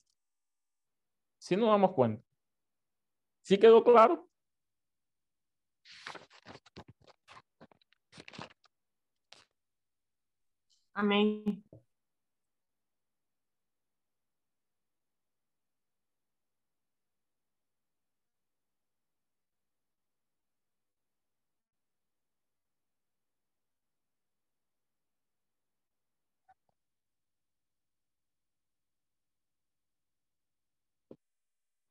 Vamos a colocar otro ejemplo. ¿Quién me lee Mateo 27, 19?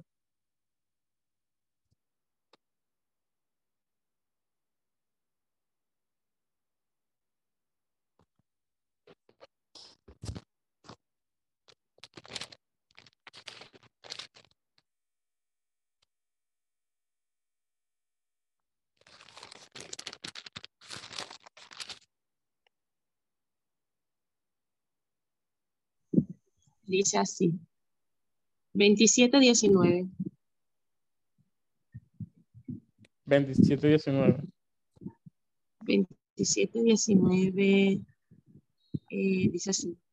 Y estando él sentado en el tribunal, su mujer le mandó, le mandó decir, no tengas nada que ver con ese justo, porque hoy he padecido mucho en sueños por causa de él. Amén.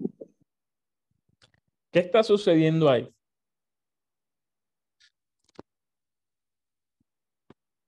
Jesucristo ha sido arrestado. Llegan las fiestas.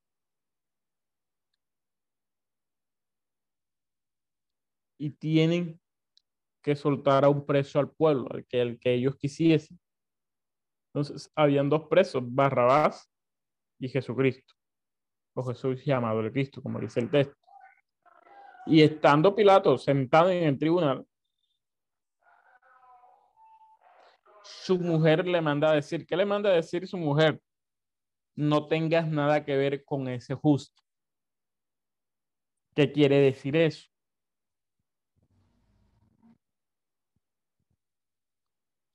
Primero, Que no, se, que no se involucre en nada de lo que tenga que ver con él en cuanto a la decisión de, de soltarlo, de mantenerlo preso.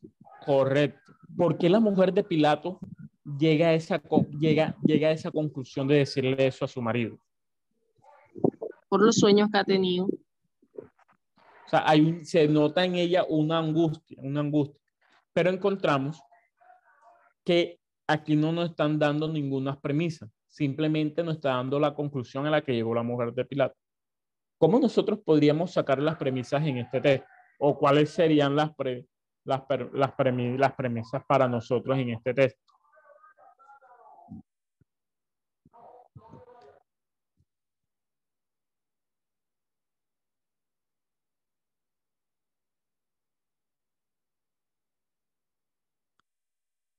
Primero saquemos algo. No tengas nada que ver con este justo. Ella está concluyendo que Jesucristo es justo, es decir, que Jesucristo es inocente. La conclusión a la que está, está llegando es que Jesucristo es inocente, por lo tanto, por lo tanto, a Jesucristo no se le podía castigar. Es decir, no se le podía condenar. Es la conclusión que está llegando la, la, a la, la, la esposa, la mujer en este texto. Pero ¿cómo ella llega a esa conclusión? Nosotros, si nosotros hacemos un ejercicio de lógica, eh, no, nos, ayuda, nos ayuda a entender un poco más rápido. Vamos a pantalla otra vez, al- a la pizarra. Vamos a guardar esto para que no se me borre. Vámonos para acá. El texto va a decir, estamos analizando el... No tengas nada que ver con ese justo.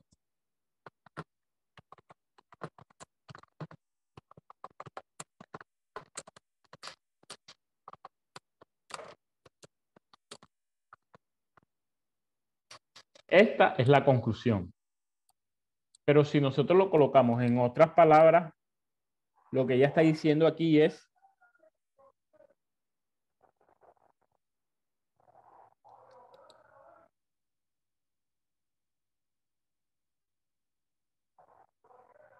que no tengas nada que ver con su castigo. Es decir, que a los justos, podemos decir, no se castigan. Esto es la conclusión.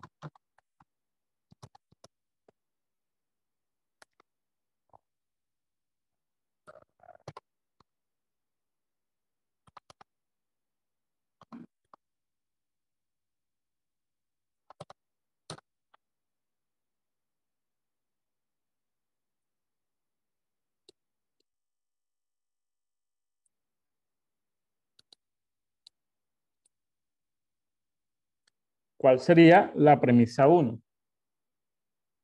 O la premisa mayor.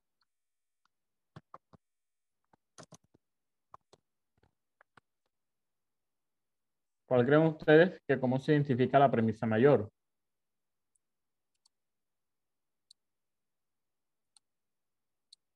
Si la conclusión es que no se castigan a los justos, que a los justos no se castigan,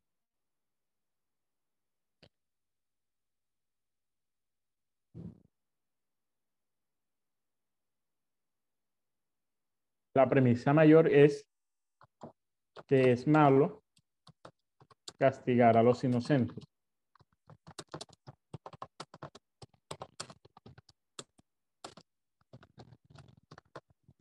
En este caso, podemos cambiar un poco acá. O no es correcto castigar a los inocentes. No, no es correcto castigar a los inocentes, correcto. Podemos cambiar la conclusión porque como estamos hablando de, con ese justo Jesucristo, que a los justos no se castiga, entonces podemos decir que a, a Jesucristo no se puede castigar. Porque le está diciendo no tengas nada que ver con ese justo, es decir, no tenga nada que ver con el castigo de él no tengas nada que ver con lo que él le está sucediendo. En este caso, a Jesucristo no se puede castigar. ¿Por qué?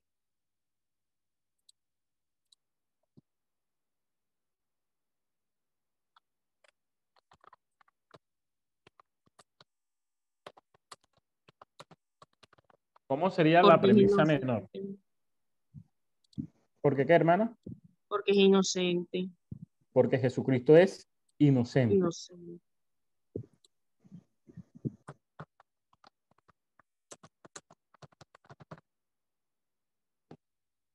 Si se dan cuenta,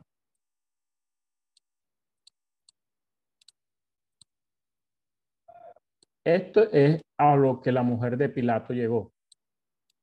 Pero aquí el escritor no le interesa, o no, no le inter- no es que no le interesa, omitió las premisas y simplemente se fue a la conclusión de estas premisas.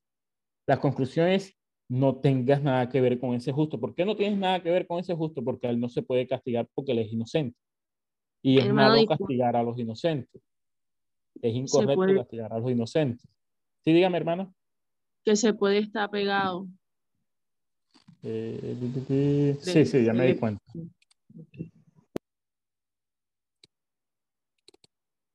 Entonces, en esta figura de dicción, vamos a encontrar que una o las dos premisas van a ser omitidas en el texto.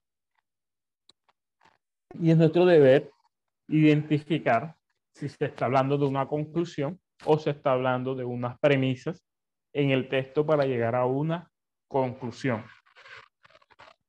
¿Sí está claro, hermanos? ¿Hay alguna pregunta?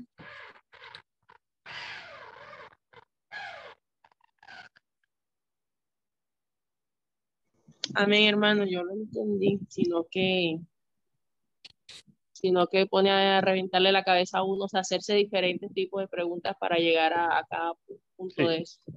Correcto, o sea, es por, por eso es que acá se está estudiando es para ser intérprete y el intérprete tiene que hacerse todo este tipo de preguntas a la hora de leer la Biblia. Por eso se, ne- se necesita también una correcta dirección del Espíritu Santo, porque intentar hacer todo esto sin la guianza del Espíritu Santo es encontrar respuestas que no tienen nada que ver en las Sagradas Escrituras. Pero esto es un esfuerzo que hacemos todos nosotros por intentar llegar a una profundidad mayor en el estudio bíblico. Por ejemplo, est- estas explicaciones ustedes no, las no las dan en, la- en las congregaciones, en su iglesia. Ustedes llegan allá ya con la conclusión sacada y con el mensaje estructurado de una forma mucho más entendible. Porque si nos podemos hablar de todas estas cosas eh, de- desde el púlpito, las personas se van ahí creyendo que estamos cambiando la doctrina o algo, o algo así, o mucho peor, que nos hemos vuelto locos o nos hemos convertido en un convento o algo así. Pero cuando llevamos simplemente ya, la, ya, ya, ya, ya el resultado de la investigación, el resultado de la meditación profunda en las Sagradas Escrituras, vemos que para muchas personas van a ser cosas que nunca antes se habían imaginado y nunca antes habían encontrado de lo que se expresa en las Sagradas Escrituras. Ya con esto terminamos las figuras de omisión y vamos a iniciar lo que son las figuras que implican adición. Es decir, aquí no se van a omitir, sino que se van a añadir. Todas las diversas especies de figuras de repetición y adición tienen por objeto atraer nuestra atención. Recuerden siempre esto.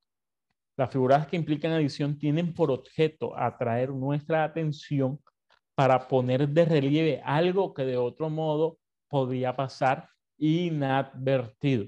Es decir, que las figuras que implican adición están intentando, están intentando o buscando en nosotros ponernos, poner nuestra atención en, en un objeto o en, en, en, en, una palabra, en una idea que de una u otra forma puede pasar inadvertida para cada uno de nosotros.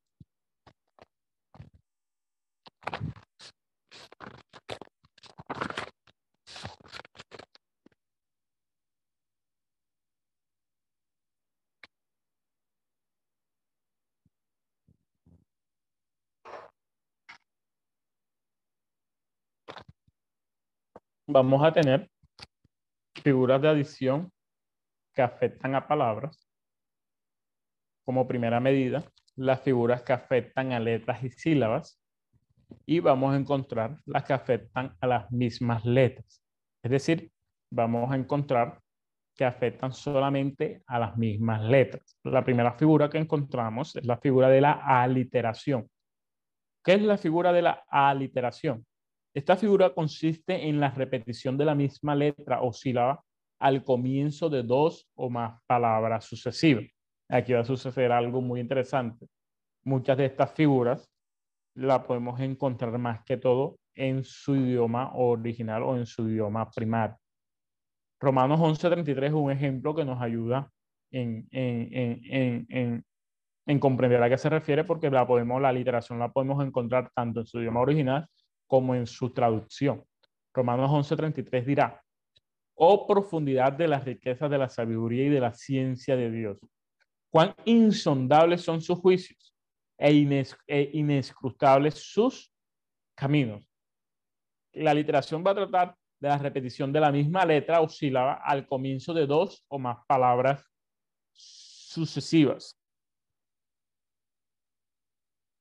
¿Dónde está la repetición de, esa letra o sílaba al comienzo de dos palabras sucesivas?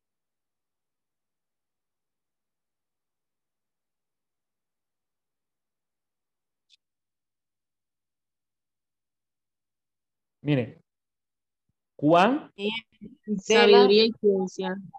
Cuán insondables son sus juicios e inescrutables. Insondables, inescrutables. Recuerden que es al, comienzo, es decir, al comienzo. Miren cómo se repite. ¿Qué nos dice la figura que implica adición? Tienen por objeto atraer nuestra atención para poner de relieve algo de otro modo podría pasar inadvertido. Es decir, que en este texto, ¿qué es lo que se está centrando el escritor? ¿Qué es lo que quiere que nosotros nos centremos?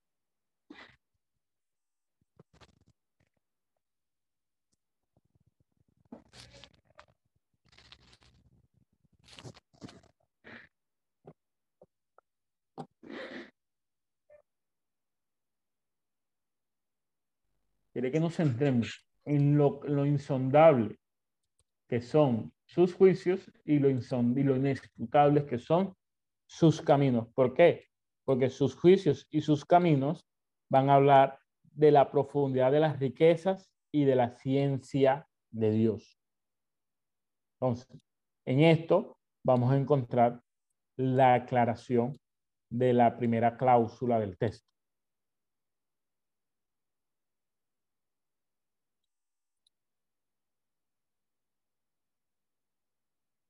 Otro, el otro punto, vamos a encontrar la homoeteleutón, que consiste en la repetición de las mismas letras o sílabas al final de palabras sucesivas. Miren, la literación es al inicio. La, la homeoteleutón es al final.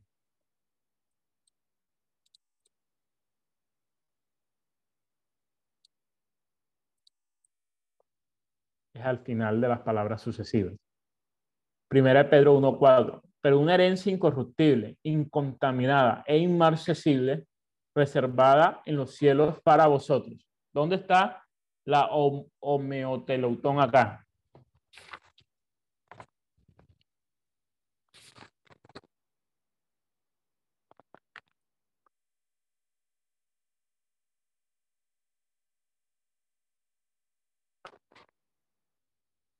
¿Quién se anima a encontrarlo?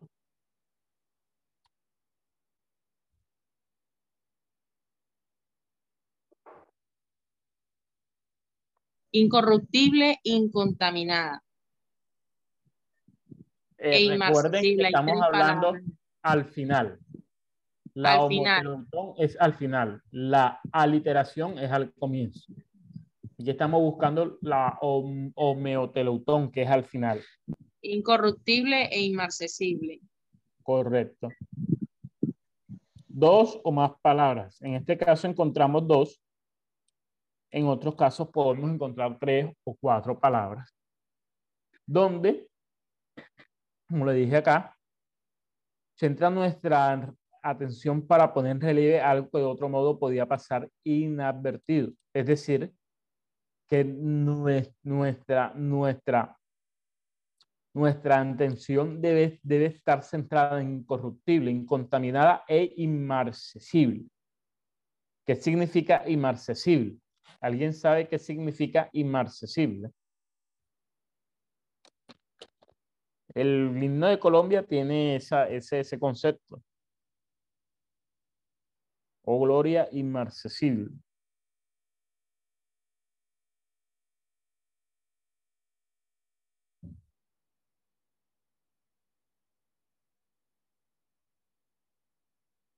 Miren algo. Por una herencia incorruptible. ¿Qué es incorruptible?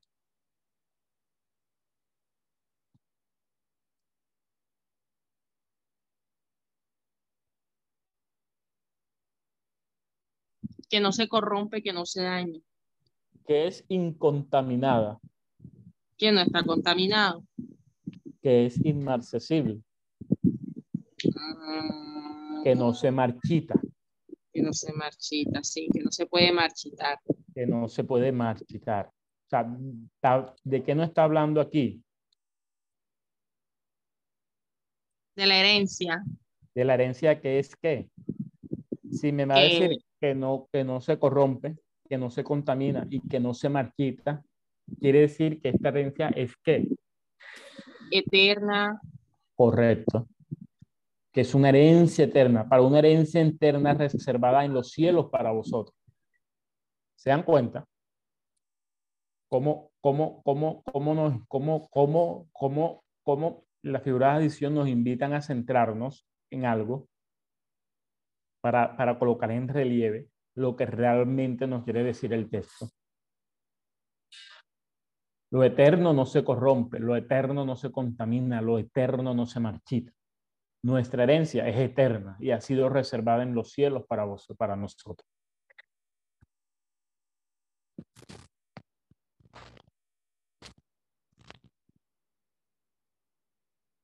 De igual forma, la literación la podemos tomar también.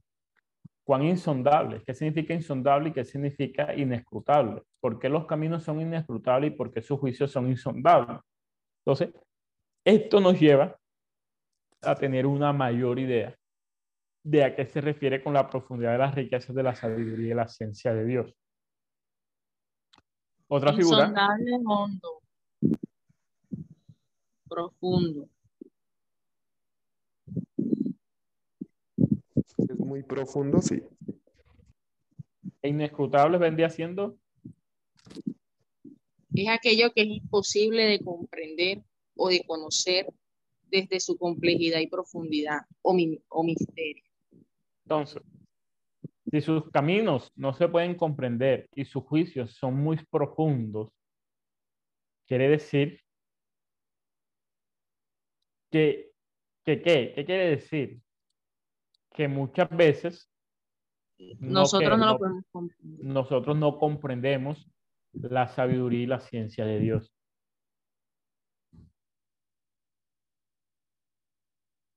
Por eso el profeta va a decir su extraño actuar, hablando de que para nosotros muchas veces el actuar de Dios es extraño, eh, es difícil, es, es, incomprensible de una u otra, u otra forma. La última figura que vamos a ver el día de hoy es la homeo, que esta figura va a tener algo muy, muy, muy un poco, poquito mucho más complejo que las anteriores. Y es que esta figura se diferencia de las dos anteriores en que las terminaciones no solo son similares, sino que la semejanza se debe a la misma inflexión de los verbos, nombres, pronombres, etc. Entonces, aquí sucede algo, y es que como estas inflexiones de los verbos, nombres, etc., se dan en sus idiomas originales, en el caso del griego, el hebreo, muchas veces no la podemos observar en nuestras versiones. Entonces, para poder analizar esta, eh, esta, esta, esta, esta figura, tenemos que irnos a sus, a, sus, a sus idiomas o a su idioma original. Voy a acercar la pantalla un poco más para que podamos ver el ejemplo, que acá abajo coloqué algo para que el ejemplo quede completamente claro, porque lo acerqué mucho. Vamos a poner 1.10. Ahí. Correcto. Sí pueden ver en pantalla bien lo de abajo. Ya voy a lo acerco más, pero miren. Porque habrá hombres amadores de sí mismos, ávaros, vanagloriosos, soberbios, blasfemos, desobedientes a los padres, ingratos, impíos, sin afecto natural, implacables.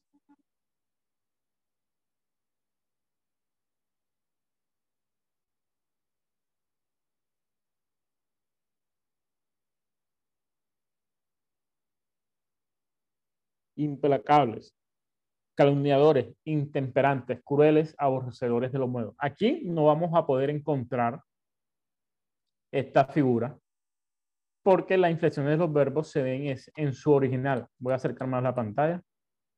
Miren, aquí tenemos el verso 1. ¿A qué sucede? ¿Qué sucede acá? Sucede que casi todas las palabras en el original terminan en hoy, que es la, que es la terminación, que es la terminación del nominativo plural masculino de la segunda declinación griega. Esto ya lo entenderán más que todo en su, cuando den los idiomas, más que todo griego, griego bíblico. Miren, terminación hoy, hoy, hoy, hoy, hoy, hoy. ¿Se dan cuenta cómo, cómo, cómo, cómo se identifica de una forma más, más rápida en el griego? Miren el texto 2. Cómo, cómo, cómo van terminando las palabras. Hoy, hoy, hoy, hoy que es la, terminación del nominativo plural masculino en su segunda declinación. Pero esta, esta, esta inflexión de los verbos no la encontramos en el idioma original. Entonces, en esta figura como tal, al igual que como en las anteriores, tenemos que tener mucho en cuenta que hay, hay figuras que no vamos a encontrar o no vamos a encontrar de la misma manera representadas en, nuestro, en nuestras traducciones. Entonces, también para poder hallar estas figuras y para poder tenerlo, tener una identificación mucho más clara en las Sagradas Escrituras, tenemos que irnos al idioma original. Amén, mis hermanos. ¿Alguna pregunta hasta el momento? Amén. Ya vamos a dejar la clase de hoy hasta aquí próximo viernes estoy organizando para ver cómo recuperamos la hora que perdimos por, por, responsabilidad mía, ya que estoy en pos de una, de una operación y, y, y, estoy haciendo una serie de exámenes y de algunas situaciones. Entonces, por eso es que he tenido esa ausencia en esos viernes, porque se me han cruzado con las horas de clase. Pero estoy acá organizando de qué forma puedo ayudar, puedo hacer que, o, o, darles las horas que, que, que, que, hemos perdido acá. Pero mientras tanto vamos a seguir avanzando. Amén.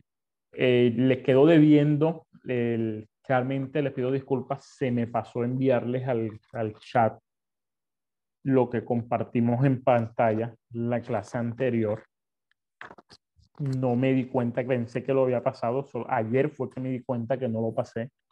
Entonces, en el transcurso del día de hoy, le paso lo que he compartido hoy en pantalla y lo que, y también lo de la última clase que dimos, que no se los pasé para que todos los puedan tener ahí en el signo. Bueno, mis hermanos, Dios me les bendiga, Dios me les guarde, que la paz del Señor esté con cada uno de ustedes. Esperamos que este estudio haya sido de bendición para su vida y ministerio. A Dios sea la gloria. Este es el Ministerio El Goel, vidas transformadas para cumplir el propósito de Dios.